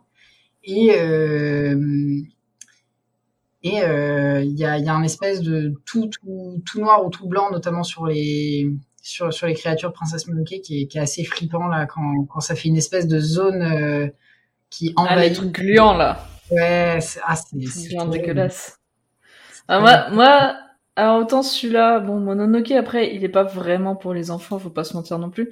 Mais je pense que le trauma le plus fort qu'on peut parler de Ghibli en créature, euh, et c'est assez bizarre parce que c'est pas une créature imaginaire, c'est la, la, scène des cochons. Hein. Ça, tu demandes à n'importe qui qui a regardé tous les Ghibli, la scène des cochons dans Shiro, je peux t'assurer qu'il y a la moitié qui sont traumatisés. Ben, c'est horrible. Ouais, je, je, je suis d'accord avec toi. Euh, le, le, Ghibli le plus traumatisant, c'est euh, le voyage de Shiro. C'est le plus violent, c'est le plus mature, c'est le plus adulte, c'est celui où il y a le plus de choses à dire en termes d'interprétation, de symbolique. Euh, mais c'est une violence psychologique et beaucoup de psychologie humaine quand même. Donc euh, je pense qu'on s'éloigne vraiment du, du, sujet des, des mmh. créatures euh, imaginaires. Ouais, mais les... Mmh. En fait, ce qui est vraiment choquant euh, dans l'affaire des cochons, c'est pas que, enfin, euh, c'est pas des créatures imaginaires, c'est que ce sont des humains qui ont été transformés en cochons. Ouais. c'est. Oui, alors que le, le dieu, le dieu à tête de cerf qui se fait décapiter là. et, à, et à la fin, quand il se couvre à partir du moment où il se fait décapiter, en fait, c'est un peu la, la, la perte. Euh, les, les, humains ont perdu face, euh, ont perdu face, euh, face à, un peu à la nature. Enfin, ils ont, ils ont raté le fait d'avoir, d'avoir sauvé la nature. Euh, ils se couvrent de ce, cette substance gluante que, que Miyazaki adore dans ses, dans ses films. Et, et là où tu vois cette tête qui devient morte du, d'un coup, qui devient dégueulasse, et, et, qui arrive à revenir à la vie parce qu'il y a son corps qui le recherche. La scène est, est assez marquante et, et, en fait la créature a, a plusieurs phases de, de, vie qui sont qui sont très intéressantes dans le développement. Mais ouais non les yokai, euh, enfin tout l'imaginaire japonais de toute façon est, est, blindé de de créatures qui sont très spécifiques et très très étranges euh, d'un point de vue euh, purement euh, occidental. Ouais, mais je trouve le folklore, justement des yokai assez intéressant parce que les yokai, c'est pour ceux qui savent pas, des, des créatures ben, de la mythologie japonaise. Il y en a plein, plein, plein, plein. Et il y en a qui sont assez, assez il y en a qui sont sympas, il y en a qui sont moins sympas. Ça fait un peu penser euh, au, euh, à ce qu'on peut imaginer des léprechaunes aussi, des, des, farfadets, ce genre de choses, où il y en a qui vont vouloir jouer des tours aux humains, des tours plus ou moins violents, plus ou moins, euh, plus ou moins sympas. Et par exemple, il y en a un, le Roku Rokubi, qui pendant la, la, la, journée ressemble à une personne normale, mais en fait, durant la nuit, son cou s'allonge, mais s'allonge de plusieurs mètres et ils peuvent aller jusqu'à dévorer des êtres humains, par exemple. Je trouve ça assez terrifiant l'image le, d'une personne qui semble normale et en fait ben non c'est un yokai. Et, et, pendant la nuit hop son cou devient mais, mais taille girafe quoi euh, voilà et, et, très serpentueux il y a un côté très serpent à, à, à cette créature. Orochimaru quoi. Ouais, il y en a des plus sympas comme bah, le, le kappa, un petit diablotin d'eau, euh, ça, ça, ça ressemble à une sorte de d'espèce de tortue, euh, tortue singe, quelque chose comme ça. Euh. Alors des kappas, j'en ai tué des tonnes dans Gunfire Reborn, excellent jeu soit dit en passant. Euh, c'est pas sympa. Hein. Ça dépend comment ils sont représentés. Ouais, il y en a, il y en a qui sont représentés plus. Enfin, ça, voilà, ça dépend des, des fictions. Mais, bah, euh, Orochimaru dans, dans Naruto, je, pense que ça parle à tout le monde euh, quand il, il, notamment quand il impose la marque des, la marque, euh, sa marque là, sur les, autres personnages, euh, qu'il allonge son cou et qui fait un peu le serpent. Ça c'est moi ça fait... enfin il y a plein de yokai il faut flipper. À l'époque j'avais fait Okami qui est qui est franchement un, super jeu mais euh, dans Yukami, t'as quand même un bestiaire qui est assez, assez complet et qui est euh, bah, du coup inspiré de des yokai. Et t'en as, purée, euh, ils sont quand même assez effrayants pour un jeu qui était un jeu plutôt euh, à, quand même un petit peu à destination des, des, des plus jeunes, quoi. Et, euh, et c'est vrai qu'ils ont un bestiaire qui est super développé, qui est super intéressant. Et t'as une, ce que j'aime bien, c'est la diversité à la fois dans les formes et à la fois dans les effets et les pouvoirs des, des créatures. C'est que c'est pas, ils ont pas tous euh, le même effet et dans dans, dans Okami notamment, bah tu dois euh, te, tu dois adapter ta manière de combattre vraiment en fonction des, des créatures. Alors maintenant, euh, tu vas me dire tout ce qui est Monster et Monster Hunter et, et compagnie le, font très bien aussi, mais mais sur des, créatures qui se ressemblent quand même beaucoup, hein, qui ressemblent beaucoup à très inspiré des dinosaures et des reptiles et des dragons. Là, dans Okami, on a vraiment euh, ce côté vraiment différent de, des créatures, de ce côté très japonisant et, et, euh, et aussi qui utilise des objets réels parce que c'est c'est des créatures qui, euh, y en a qui ont qui ont des objets de la vie du quotidien sur elles. Et ça, ça, je trouve ça bien d'avoir des genres d'hybrides euh, on va dire, qui soit à la fois biologique et à la fois faisant partie d'un objet, mais qui soit pas forcément dans le côté science-fiction où tu vas directement dans la machinerie quand tu parles de, ce genre de type de créature. Oui, et Okami a un jeu magnifique. Je l'ai pas, je, l'avais pas à l'époque, mais je l'ai vu un petit peu tourner. Il est très très beau.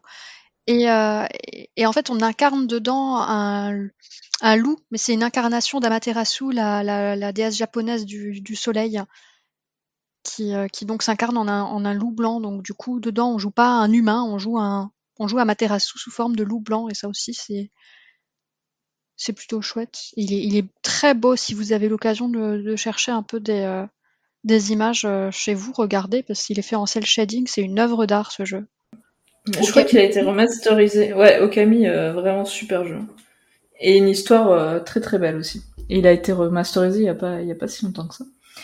Euh, Qu'est-ce que vous pensez qui serait faisable pour euh, sortir un peu des clichés du genre, du genre comment on pourrait faire évoluer la figure du dragon, euh, comment on pourrait faire des humains, des, aliens qui ne soient pas des intelligences euh, humaines à deux pattes, euh, comment on peut faire évoluer les, représentations qu'on a actuellement de, des créatures euh Ouais, je dirais c'est pas forcément facile parce que on, on part un petit peu de ce qu'on sait, de ce qu'on est, de ce qu'on voit, de ce qu'on constate. Donc après, peut-être essayer d'imaginer des créatures qui ressemblent à des êtres vivants qui sont très éloignés de nous sur Terre, comme des formes insectoïdes avec des types de communication très différents. Ça peut se faire plus ou moins déjà. Euh, bah avec euh, dans la toile du temps. C'est exactement ce que tu as dit. Je l'ai, je l'ai pas lu, mais je pense au niveau mode de communication à euh, Werner Vinge. Alors je sais plus si c'est dans Un feu sur l'abîme ou Au tréfonds du ciel, qui sont tous les deux absolument magnifiques. Euh, mais un des deux met en scène une espèce d'extraterrestre qui ressemble à des chiens, mais qui communique euh, par télépathie, qui ont une espèce d'intelligence euh, collective. Donc ils ont un mode de fonctionnement quand même assez différent des humains, et rien à voir avec les, les, les chiens euh, humains. Ils ont plus de pattes aussi, et ils, ils ressemblent pas trop, pas trop aux chiens dans, dans, la, dans la mentalité. Après, le dragon, j'ai l'impression qu'il y a un peu tout qui a été fait autour de cette figure qui passe euh, tour à tour du côté effrayant à un côté sympathique. Euh, pour le côté effrayant, bon, bah, il y avait forcément les dragons chez, chez Tolkien. Euh, il y a aussi euh, le dragon euh, Griol de Lucius Shepard qui est assez intéressant. C'est euh, un espèce de, de, fix-up dans lequel ce dragon est, vraiment une créature immense et qui est considérée comme morte il y a tout un village qui va se développer autour et en fait les émanations un petit peu euh, négatives du dragon vont contaminer la mentalité des gens et il se passe euh, plein plein plein de choses. Enfin c'est un, c'est un, chouette bouquin. Après côté dragon sympa, ben, il y a euh, les dragons chez Anne McCaffrey, les dragons de Perne. Donc chez Anne McCaffrey, c'est de la, pour le coup c'est de la science-fiction. c'est la science-fiction avec des dragons.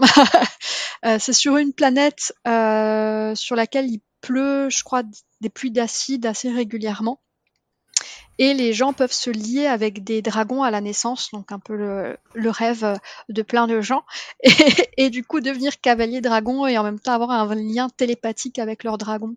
Donc il y a un mmh. peu, euh, enfin le dragon, il y a un peu le côté soit euh, c'est vraiment la créature horrible, le boss final, le truc euh, laisse tomber, tu peux pas tester, faut pas y aller, tu vas mourir.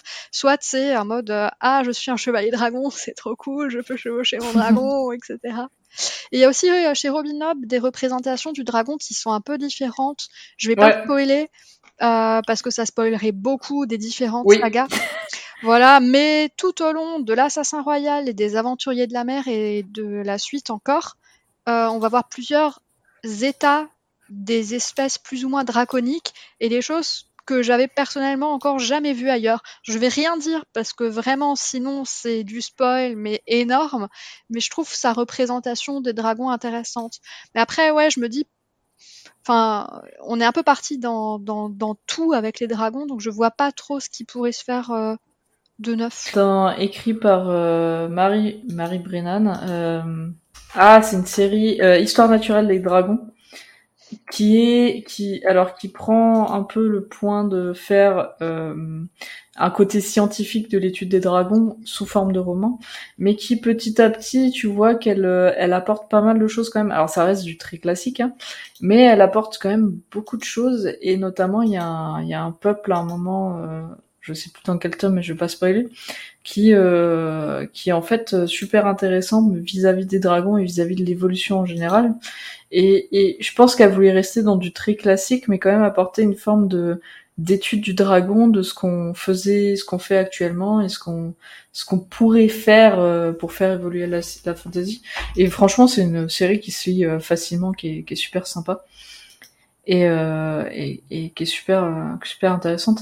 Après, en, je pense qu'en science-fiction, t'as moyen de faire des tonnes de trucs sous si tant est que tu t'intéresses un minimum à la biologie et pas que forcément au côté euh, science dure euh, de la technologie euh, qui avance, mais moi, bah, du coup, je parlais dans la toile du temps.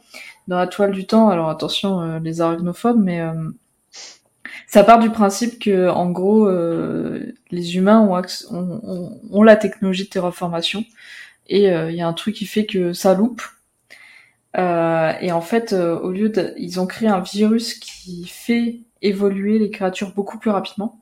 Et en fait, au lieu de faire euh, évoluer des singes comme il était prévu pour faire des super humains ou refaire des humains, eh ben ils font évoluer des araignées, les araignées sauteuses, euh, les, enfin la, la famille d'araignées, c'est les Portia, euh, et euh, donc les, les portidés.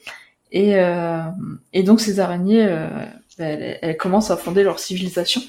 Alors au début, ça commence par un petit peu d'intelligence qui arrive par-ci par-là, l'élaboration de stratégie, et puis ça termine dans le langage. Alors elles ont un langage qui, qui passe par la manière dont elles tissent leur toile, du coup, t'as l'art qui commence à arriver, t'as les recherches scientifiques, comment elles reproduisent, comment elles arrivent à faire des ordinateurs avec des fourmis? Parce qu'elles n'utilisent pas non pas leur, cerveau et des machines extérieures, elles utilisent des phéromones. Et, tout ça, c'est super intéressant. Et là, je suis dans la, suite qui s'appelle Dans les profondeurs du temps, où euh, c'est quand même un peu différent. Euh, où là, euh, il est question de, de poulpe.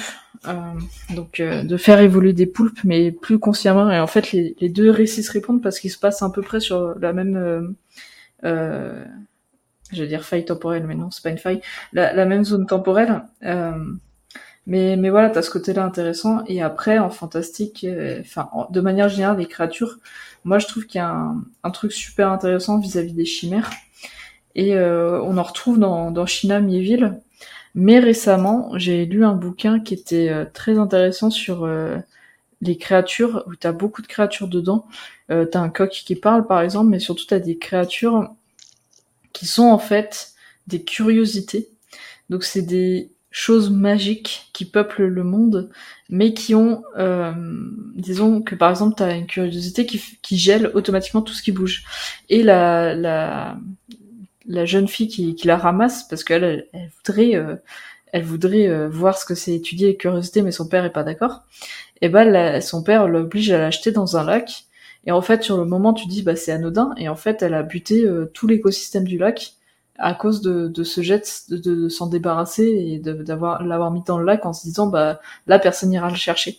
Et dans ce bouquin donc c'est l'étrange voyage de Clover Elkin de Ellie Brown T'as euh, notamment des genres de chimères à moitié vivantes, à moitié constituées de, de ce qu'elles trouvent sur la route. Donc elles se, elles s'habillent avec des, enfin elles se, se constituent, on va dire, avec des. T'as un écureuil, bah il a des, des bouts de bois ou des bouts de métal qu'il trouve sur la route. Et, et tout ça, je trouve que c'est une évolution euh, intéressante parce que t'as le côté aussi, euh, t'as plus pas que la créature en elle-même, t'as aussi son interaction et ses conséquences dans l'environnement. Et c'est des choses qui sont intéressantes vis-à-vis des problématiques de réchauffement climatique qu'on a maintenant, que les, les auteurs s'emparent en fait de non plus juste faire des, des créatures pour faire des créatures, mais de créer bah, un réel biotope viable et de créer des choses qui sont euh, qui sont beaucoup plus poussées par rapport à ce que ce qu'on peut trouver euh, dans des côtés un peu plus un peu moins développés où, ils font juste un bestiaire pour euh, remplir le maximum et puis et puis basta. Mais voilà, pour moi ça passe ça passe par euh, un peu l'évolution de prendre la science du monde réel pour euh, la mettre dans dans l'imaginaire et développer l'imaginaire un peu au-delà du de ce que tu veux créer de quand tu crées ta créature mais aussi de lui créer bah son son son environnement en fait. Et de là, tu, découles euh, plein plein d'autres choses comme la culture, euh, la civilisation, euh, d'autres créatures dont elle se nourrit, etc. Je sais pas si toi, Saya, t'as as quelque chose à dire là-dessus. Euh, que tu rejoins très très fortement ce que, je voulais dire le un, premier point c'est de partir vraiment d'une biologie particulière et puis de de, trouver des trucs qui changent un peu dedans et de ensuite trouver toutes les conséquences que ça donne sur le monde euh, en termes d'interaction, de, de communication, de plein de choses, de politique aussi. Euh, je pense euh, par exemple euh, stratégie Under où ils se retrouvent à faire un génocide, plein de choses. Des dorifores. Ouais. Stratégie Under, pas mal aussi. Hein. Et il euh, y a le, le, chemin inverse aussi, c'est-à-dire, euh, moi je pense que le chemin inverse est totalement possible, c'est-à-dire partir d'un concept, c'est-à-dire partir d'une conséquence interactionnelle. Euh, en fait, on a eu l'idée de génie en termes de conséquences interactionnelles, et à partir de là, on va remonter jusqu'aux caractéristiques physiques qui, qui correspondent à, à, cette idée de, de génie-là. après, que, que soit l'un ou l'autre, on tombe pour moi dans des, des biais essentialistes sont pas, enfin, ça dépend quand on arrive à se, dépatouiller de ça, quoi. Oui, bah après, t'as toujours euh, les, les, subtilités de est-ce que ta créature elle va juste servir à un truc ou euh, est-ce que tu tu, tu travailles un peu plus loin, mais après bon, ça dépend aussi de ce que tu cherches, hein, parce que c'est sûr que si tu vas chercher euh, un auteur qui écrit trois livres par an, tu vas pas forcément retrouver ce que tu ce que tu ce que tu vas trouver dans un auteur qui écrit un livre tous les dix ans et qui travaille avec des, des, des scientifiques et tout. Euh, dans la toile du temps, le mec a fait des études de, biologie donc euh, et de zoologie, je crois.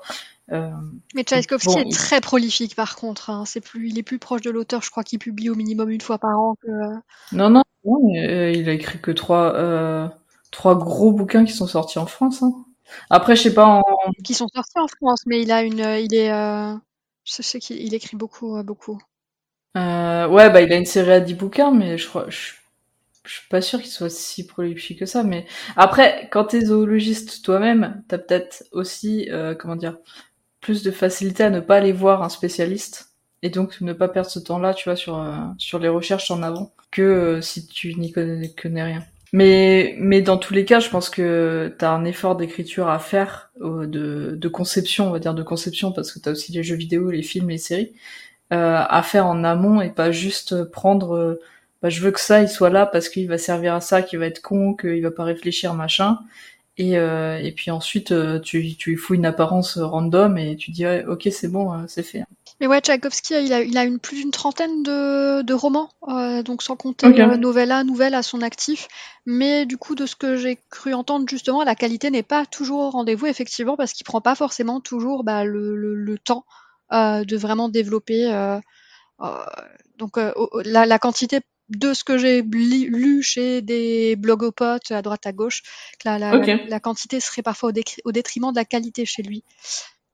Euh, j'ai vu, alors je suis, moi je suis dans le second dans les profondeurs du temps, donc je, suis au début, donc je peux pas dire, mais j'ai vu qu'il s'était fait quand même salement noter euh, sur internet par rapport au premier euh, dans la toile du temps. pour l'instant, ça, enfin pour l'instant moi je, je sais pas, mais je suis dans genre le premier quart du livre, donc je pense que peut-être ça va pêcher euh, milieu fin. Mm. S'il y a une raison, parce qu'il s'est vraiment fait euh, bien, bien salement noté sur internet. Mais, euh, mais ouais, non, de toute façon, je pense que à partir du moment où tu laisses, tu laisses au créatif le temps de, de réfléchir, de se renseigner, de voir des experts et tout, bah, t'as, t'as souvent plus de qualité que si tu rushes comme comme comme beaucoup euh, pour euh, pour être le plus prolifique possible. Hein. Et du coup, est-ce que si je comprends bien un peu pour vous deux, la nouveauté entre guillemets de, de créatures pourrait venir de la réflexion presque scientifique, même en fantasy, de la création de cette créature par rapport à son écosystème, euh, ou en prenant des, des, points précis, en allant, en, enfin en allant les fouiller, etc., plutôt que de prendre des archétypes et en se disant ok, bah on va lui mettre une personnalité différente que d'habitude. Voilà, donc en, réfléchir, enfin, réfléchir un peu par rapport à l'écosystème, au monde dans lequel la créature vit, en se disant, ok, comment elle vit, comment elle interagit. Donc avoir une démarche euh, bah, qui, qui, est très sympa d'ailleurs, parce qu'il a permis plus de cohérence aussi, euh, et qui ferait son originalité du coup par rapport à d'autres romans. Pour moi, c'est les deux, c'est partir de la bio, partir des interactions et des conséquences. Euh, je pense qu'il y a les deux, et il y a aussi le fait que euh, je pense faut faut bouffer bouffer bouffer. Euh, c'est vraiment le, genre de truc où j'aime pas du tout enfin je suis vraiment pas fan à, titre personnel du discours on invente à partir de rien. C'est typiquement pour moi c'est un des points où il faut beaucoup lire pour innover c'est-à-dire comprendre tout ce qui se passe connaître tous les types de créatures comprendre quelle a été l'originalité de tel auteur à, telle époque Enfin, c'est typiquement un sujet où ça évolue très vite. Le dragon, qui était une créature euh, absolument incroyable euh, chez Tolkien, aujourd'hui c'est cliché quoi. Euh, et on peut pas faire des dragons aujourd'hui euh, comme faisaient des, dragons à l'époque Tolkien. Je trouve que ce serait vraiment aller dans le mur. Et typiquement sur la figure du dragon, arrêtons de faire des dragons quoi. il, y a, il aussi cette solution-là, faut pas l'oublier, qui est de, dire si on veut renouveler euh, certains topoïs, certains schémas, en fait, euh, faut pas hésiter à les abandonner euh, si on n'a pas l'éclair, l'éclair de génie qui, va tout révolutionner. Et euh, faire euh, le dragon à la couleur verte plutôt que rose parce que le violet, le rose et le turquoise ça a déjà été fait. Bon, c'est pas, voilà, pas, très, pas très innovant, non. Après, on peut imaginer aussi reprendre des créatures qui sont un peu plus délaissées, peut-être, euh, je sais pas, je pense aux licornes qui, qui, sont très clichés, on va dire, de base, et que perso, je n'ai pas vu euh, depuis hyper longtemps euh, représenter. Ça pourrait être intéressant, peut-être, d'imaginer des licornes autrement. J'ai vu, j'ai tu as vu, c'était aux Utopiales de cette année, le, le dernier de Alberto Vasquez, ça s'appelle Unicorn Wars c'est vraiment la, guerre, euh, la guerre des licornes. Euh, c'est hyper trash. Euh, c'est, vraiment une guerre absurde. C'est, limite une guerre de religion. Enfin, c'est unicorn noir. Je, vous le pose là, comme ça. Regardez des images sur Internet. C'est absolument terrible. Ça renouvelle un peu l'imaginaire de, la, licorne et des doudous pour en faire un truc hyper trash. Euh, ça, ça, a l'air un peu trash. Ouais. La première image que je vois, c'est une décapitation de licorne, hein, mais euh, en dessin. Hein. Une licorne noire, du coup. Une licorne noire. Ouais, moi, moi, je pense vraiment que tu dois, tu dois étudier, euh, comme dit Sayanel. Je pense que on a, on pense un peu que l'écriture c'est facile, mais je suis à peu près convaincue que c'est pas si facile que ça. Euh, pour moi, tu dois étudier, tu dois lire. Euh, mais tu dois aussi autant étudier ce qui existe que ce qui n'existe pas, ce qui, se fait dans la fiction. Et ensuite, tu dois t'accompagner d'experts, euh, clairement, parce que tu peux pas tout savoir. Tu dois un peu quand même toucher. Alors, ça dépend de ta créature, bien sûr, mais quand même à la base de la biologie. Et un truc aussi qu'on oublie beaucoup, parce que souvent on parle de créatures qui qui sont pas forcément très évoluées, mais à partir du moment où tu va dans des créatures qui sont évoluées, euh, tu dois comprendre ce que c'est la culture, ce que c'est les cultures euh, très différentes de la nôtre, ce que c'est les cultures animales, parce qu'il y a, y a des cultures animales, et, euh, et tu dois comprendre que bah, l'animal, il aura pas juste un... Il aura il peut aussi avoir sa propre manière de communiquer qui est super différente de la nôtre et que tu saisiras jamais très bien parce que on peut pas se transformer en animaux, mais il faut prendre en compte euh, tout, ce genre de trucs et c'est un tout en fait, c'est un tout. Et après, bah, c'est tes idées, ton imaginaire, ta manière de travailler qui, fera aussi le boulot. Mais euh, je pense que maintenant, en 2023, j'ai quand même l'impression qu'on a qu'on a pas mal évolué dessus, qu'on a beaucoup de diversité quand même dans dans ce qui se fait de récent même si euh, tu toujours euh, le classique euh, dragon, le classique alien. D'ailleurs, il y a, y a un jeu Alien Descent qui est sorti il y a pas longtemps sur Alien. Moi, ça, ça me fait toujours rire. Enfin, j'ai pas vu les films Alien, donc il y a peut-être la réponse dans les films, mais pourquoi des gens qui sont capables d'avoir, enfin, pourquoi une, race qui est capable d'avoir une technologie comme ça, son seul but c'est de bouffer des humains, quoi. Enfin, techniquement, ils pourraient juste les écraser en trois secondes, tu vois. Pourquoi ils se mettent à courir à quatre pattes derrière? Alors, peut-être que dans le film, il y a une réponse. Mais euh, sans connaître les films, c'est une question que je me pose. Et j'ai peur de regarder les films parce que j'ai peur d'être déçu de la réponse. mais euh, mais voilà, aller un peu plus loin que l'animalité, la, la, même la bestialité, euh, et partir du principe que les créatures autour de toi sont sentientes. Euh, tu vois un chien, tu vois un chat, tu vois un poulpe, bah ils ont ils ont aussi des émotions. Hein. Ils ont aussi euh, leur caractère très différent les chacun. Et, euh, et je pense que regarder ce qui se fait, comment on traite les animaux, comment euh, la, race humaine aussi euh, voit, voit les animaux et les créatures dans son ensemble. Et à partir de ça, bah, t'as as un terrain de jeu immense pour, pour écrire ce que tu veux. mais mais c'est un travail de c'est un travail de, que tu dois faire en, en amont avant de avant de, de popper en disant euh, bah tiens euh, j'ai ça mais il servira que à ça. Ou alors comme dit Saya si tu si t'as l'idée euh, du siècle dans ta tête bah tu construis ça après. Je pense aussi à, une œuvre que je retiens pas forcément pour ses créatures fantastiques mais dont celle-ci participe indéniablement au succès de l'œuvre et qui qui en fait sont le background qui fait que l'œuvre marche euh, c'est tout bêtement Harry Potter. Euh, je, pense, pense pas qu'il y ait euh, une créature absolument mythique qui va rester au travers de l'histoire de la littérature. Mais par contre, tout l'univers des créatures imaginaires de la saga fonctionne parfaitement. c'est c'est pas une créature, c'est vraiment l'ensemble des créatures imaginaires qui fait que il y, a, y, a, un univers qui est, qui est créé et qui, qui, qui fonctionnent vraiment particulièrement bien. Et la plupart des créatures sont soit des reprises de créatures déjà existantes, soit des créatures concept. Euh, si je reprends les, les détraqueurs, c'est euh, la peur, euh, c'est un être qui se nourrit de la peur de l'humain et après elle crée, elle crée une forme physique en lien avec ça, c'est-à-dire grosso modo une cape mm. noire qui symbolise la peur. Et ça marche. C'est pas l'idée du siècle, c'est pas extraordinairement révolutionnaire, mais ça marche dans les propos dont elle a besoin narrativement pour son œuvre. et et euh, plutôt que juste remettre un dragon à un moment où on a besoin d'un dragon, bah, euh, reprendre des concepts, euh, enfin des nouveaux concepts comme ça et en faire des créatures, ça sera pas l'ambition de ouf, mais ça marchera, je pense. Après, t'es pas obligé d'aller chercher la créature du siècle, hein, mais déjà juste ne pas tomber dans le, le cavalier badass avec son dragon, c'est déjà, pas mal. Alors ça peut être bien fait quand même. Hein. Euh, on peut avoir euh, des plaisirs coupables et se dire euh, voilà. ah mais moi je suis fan de Licia Troisi. Hein. J'ai envie de lire Anne McCaffrey, c'est Dragons de Perne. En plus pour le coup le, le, le plot, j'ai lu ça il y a vraiment très longtemps, mais le plot est intéressant parce que on pense que c'est de la fantasy mais en fait non. Donc il y a, y, a, y a, ça fait partie de la, SF écrite par des femmes un peu oubliées euh, des années 70-80 euh, et c'est, vraiment chouette. Enfin, c'était chouette à l'époque où j'ai lu, en tout cas, une partie de cette immense saga. Donc ouais, on peut parfois se dire, allez, voilà, j'ai envie d'une histoire un peu classique aussi, euh, avec une représentation sympa qui va tirer les bonnes ficelles. et ouais. non, tu peux, tu peux totalement.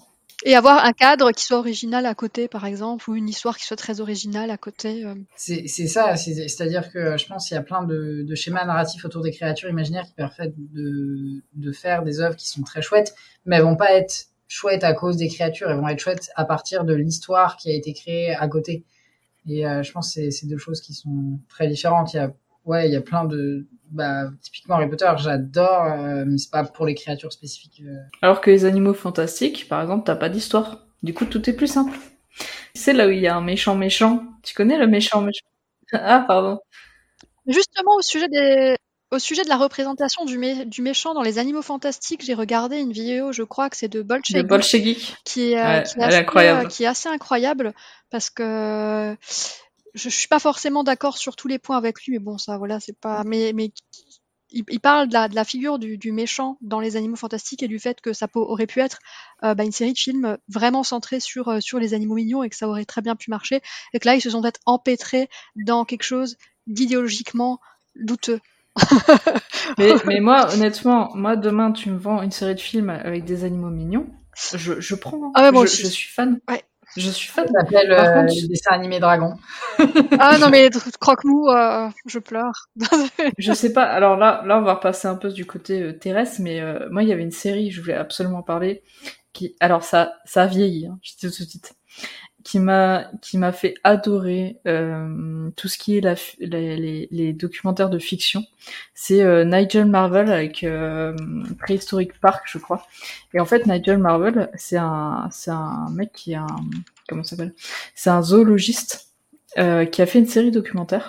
Et en fait, il s'est, il, il, est parti du principe qu'il, euh, un peu à la Jurassic Park, il retournait dans le temps et il faisait un documentaire sur les dinosaures et il a amené euh, pour faire un parc et pour expliquer comment ils vivaient.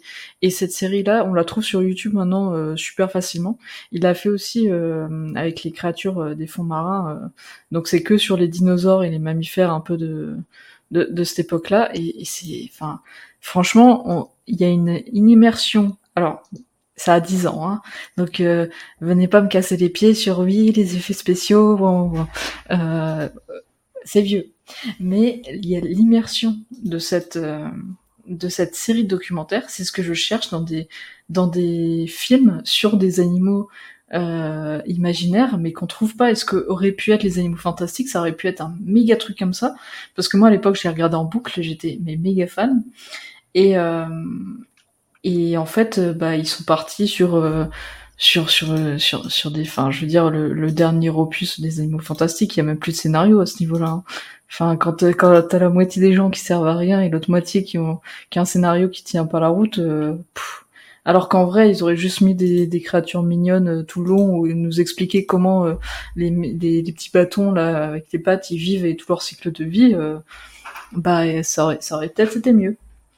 Mais ouais, si, si vous avez euh, le courage de, de re-regarder ces documentaires, euh, ces documentaires-là, euh, Préhistorique Park et et je crois dans les eaux profondes, ou, je, je sais plus comment il s'appelle le premier, mais ils sont ils sont incroyables. Vraiment, et ça, ça, on remplace ça avec des, des créatures d'imaginaire, mais euh, je, suis, je suis sûr ça marche. Parce qu'à l'époque, ça avait super bien marché, et je suis sûr que même maintenant, encore aujourd'hui, il y a des gens qui sont fans de ça.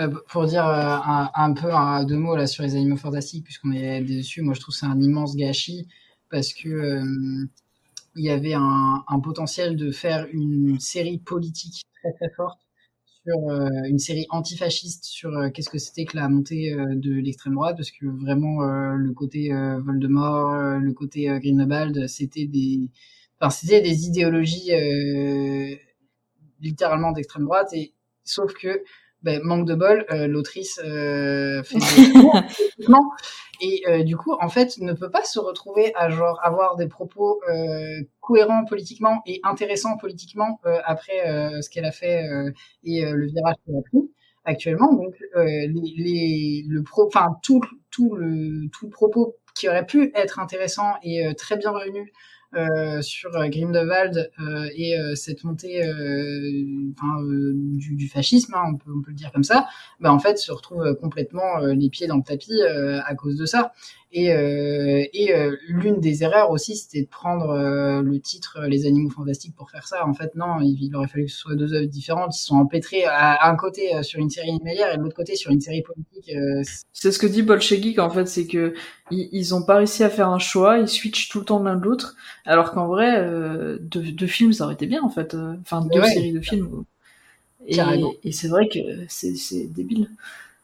C'est totalement débile d'avoir d'avoir fait un truc comme ça alors que qu'on pouvait euh, qu'on pouvait proposer quelque chose de bien mieux et surtout que enfin c'est pas comme si je pense qu'il manquait pas trop de moyens Harry Potter ça se vend pas mal hein. Oh non c'est pas les moyens c'est c'est c'est l'autrice qui, qui, qui, a fait de la merde enfin J.K. Rowling de toute façon, même, même niveau scénario, t'as rien qui tient. Hein. Franchement, c'était horrible. Je vous partage la vidéo de Bolshevik dans le chat pour les ah personnes merci, intéressées. Euh... Ouais, Bolshevik, euh, mon, grand amour sur YouTube euh, avec euh, Alt 236. Hein. On les oublie pas, les, ces deux-là. Là. ils produisent toujours. En fait, ce qui est vraiment intéressant avec Bolshevik, c'est qu'il revient toujours sur les conditions de production des œuvres. Et ça en dit très long, ça en dit très très très long sur, sur ce que ça joue en termes d'imaginaire, en termes d'idéaux politiques dans l'œuvre. Enfin, c'est.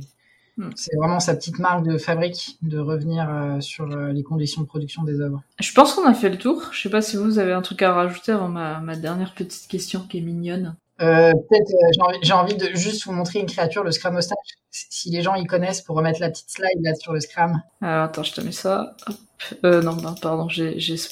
Bah, voilà. Voilà, le Scramostage. C'était une BD iconique dans les années 2000 euh, le, le donc pour décrire un peu à, l'audio, euh, c'est un espèce de félin euh, qui a des, des pattes à quatre doigts, dont pouce opposable, qui est grand comme un enfant et qui a une socialisation très poussée, donc qui parle, qui interagit, qui est même plus intelligent que la moyenne, qui a son petit vaisseau spatial et qui se balade dans la galaxie pour régler des problèmes pour pour euh, sa, son, sa planète de naissance et il est euh, très indépendant. Il s'est un peu euh, rebellé contre, contre ses créateurs.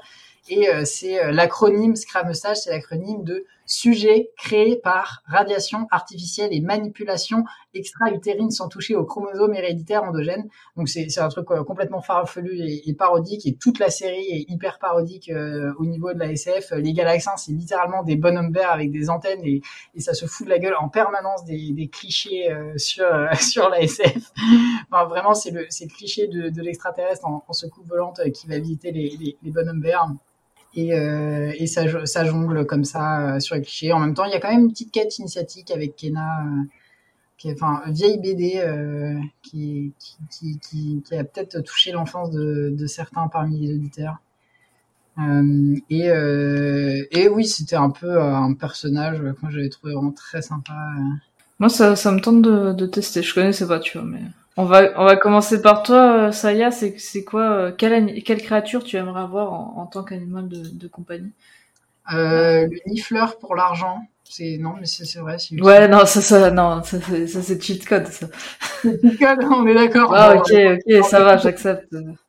Mais Oui, tu, tu vas juste avoir la police chez toi demain, quoi. Je veux dire, euh, c'est un peu, c'est un peu cramé. La bestiole, elle est visible comme pas possible à 10 km à la ronde. C'est cramé. Ah là là. Et euh, non, sinon, euh, un, petit truc que j'aime bien, c'est le, chuchoteur. C'est euh, encore une créature de, Pierre Bottero qui, est entre un rat et un écureuil nain. Donc c'est vraiment petit, ça tient dans la main, c'est très doux, c'est un petit rongeur, ça a les, yeux extrêmement grands parce qu'il faut que ce soit extrêmement mignon, évidemment. Euh, euh, c'est euh, c'est le comble de la mignonnerie, ça tient dans la main. Et surtout ça, a- quand même des petits pouvoirs un peu sympas. Ça peut se téléporter et notamment se téléporter d'un monde à l'autre puisque c'est le pas sur le côté. Donc ça utilise une dimension l'imagination pour se téléporter. Et il peut faire basculer certains dessins dans la réalité. Ce qui fait que en fait les, magiciens entre guillemets donc les dessinateurs des mondes de Botero les utilisent pour se transmettre des messages euh, à travers euh, l'imagination et donc le, le chuchoteur il va il va recevoir un dessin et euh, il va aller au destinateur et il va faire basculer le dessin dans la réalité euh, sur son destinataire. Et euh, comme ça, ils utilisent les chuchoteurs pour euh, se balancer des, messages. C'est quand même extrêmement mignon et j'aimerais beaucoup pouvoir envoyer des messages aux gens avec cette petite bestiole-là parce que Euh, toi, Nouchka, euh, tu me dis si je suis sur. euh, Oui, bah c'est les- c'est sur les deux, donc euh, non, pas, pas ça. Là, Ok. Celle-là et la précédente, donc Morgana ou Mona de Persona 5, qui n'est pas un chat, mais qui ressemble très fortement à un chat qui parle. Voilà, donc un- un- Toi, tu veux une personne en tant qu'animal de compagnie?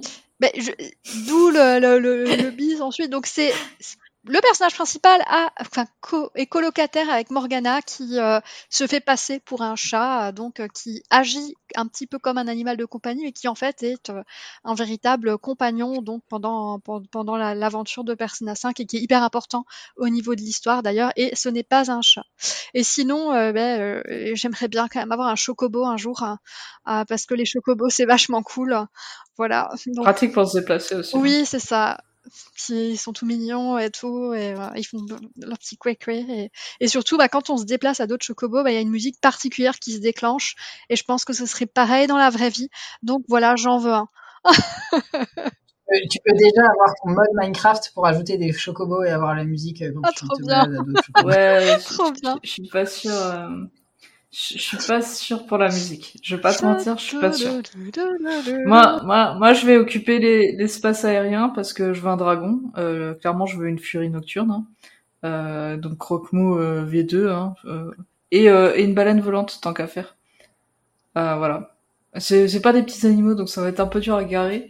Euh, J'espère que les voisins m'en faudront pas trop pour les déjections. Mais euh, parce que je pense que ça, a- ça a un peu pué, on va pas se mentir. Mais mais ouais non c'est c'est pas mal. Là, tu peux faire carrément. C'est classique mais bah, Au niveau de la baleine, tu peux faire dans, la baleine, dans les baleines célestes d'Elodie Serrano, carrément. Donc là, euh, baleine, baleine de l'espace, encore, euh, encore plus big, euh, big baleine. Je, par- je partagerai sur Discord euh, un lien sur l'origine des baleines euh, volantes et des baleines célestes. Il y a, j'ai trouvé un, un, un blog qui d'un fanat de baleines qui a remonté sur l'origine de ça et l'origine des, premières baleines de l'espace et des premières baleines volantes, c'est dans les années 68 avec un dessin animé de la BBC. Et après, il explique euh, comment c'est euh, devenu quelque chose euh, de beaucoup plus commun. Mais mais je trouve ça, je trouve ça super intéressant. Euh, bah, chers auditeurs et auditrices, je pense qu'on a fait le tour. J'espère que ce nouvel épisode sur le bestiaire de l'imaginaire vous a plu. Euh, J'espère qu'on n'est pas trop allé dans, dans tous les clichés euh, qu'on aurait pu sortir là-dessus, parce que c'est un peu dur de. Voilà, il y aurait, il y aurait de quoi faire encore cinq épisodes dessus si on voulait, mais euh, mais voilà. Et je tenais On à le préciser. euh, je voulais te remercier, bah, Saya, d'être venue, et puis euh, Anouchka aussi d'avoir d'avoir participé. J'espère que ça, ça vous a ça vous a intéressé. Euh, et puis euh, à tous les, les auditeurs et auditrices et toutes les personnes qui sont venues en live, merci à vous. N'hésitez pas à rejoindre notre Discord. Euh, le prochain épisode se, sortira, euh, bah, du coup le prochain épisode sera en, août euh, sur Twitch et, euh, et en rediffusion sur toutes les plateformes de, podcast. Et puis euh, sur ce, je vous souhaite une, une, une excellente soirée et euh, une excellente journée aussi pour, pour ceux qui, qui, qui écoutent ça la journée. Et, on vous dit à bientôt pour un, un nouvel épisode. À bientôt